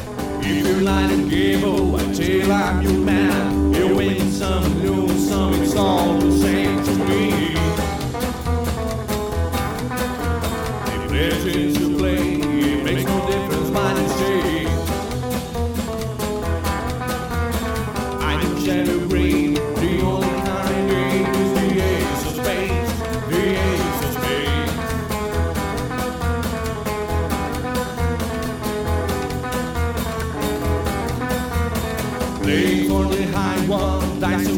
down. It gone with the flow.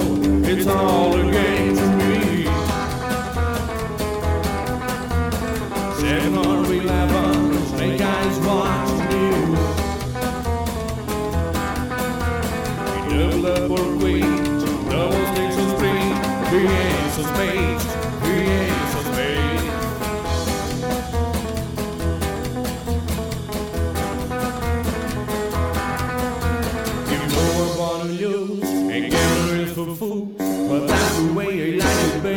To live forever.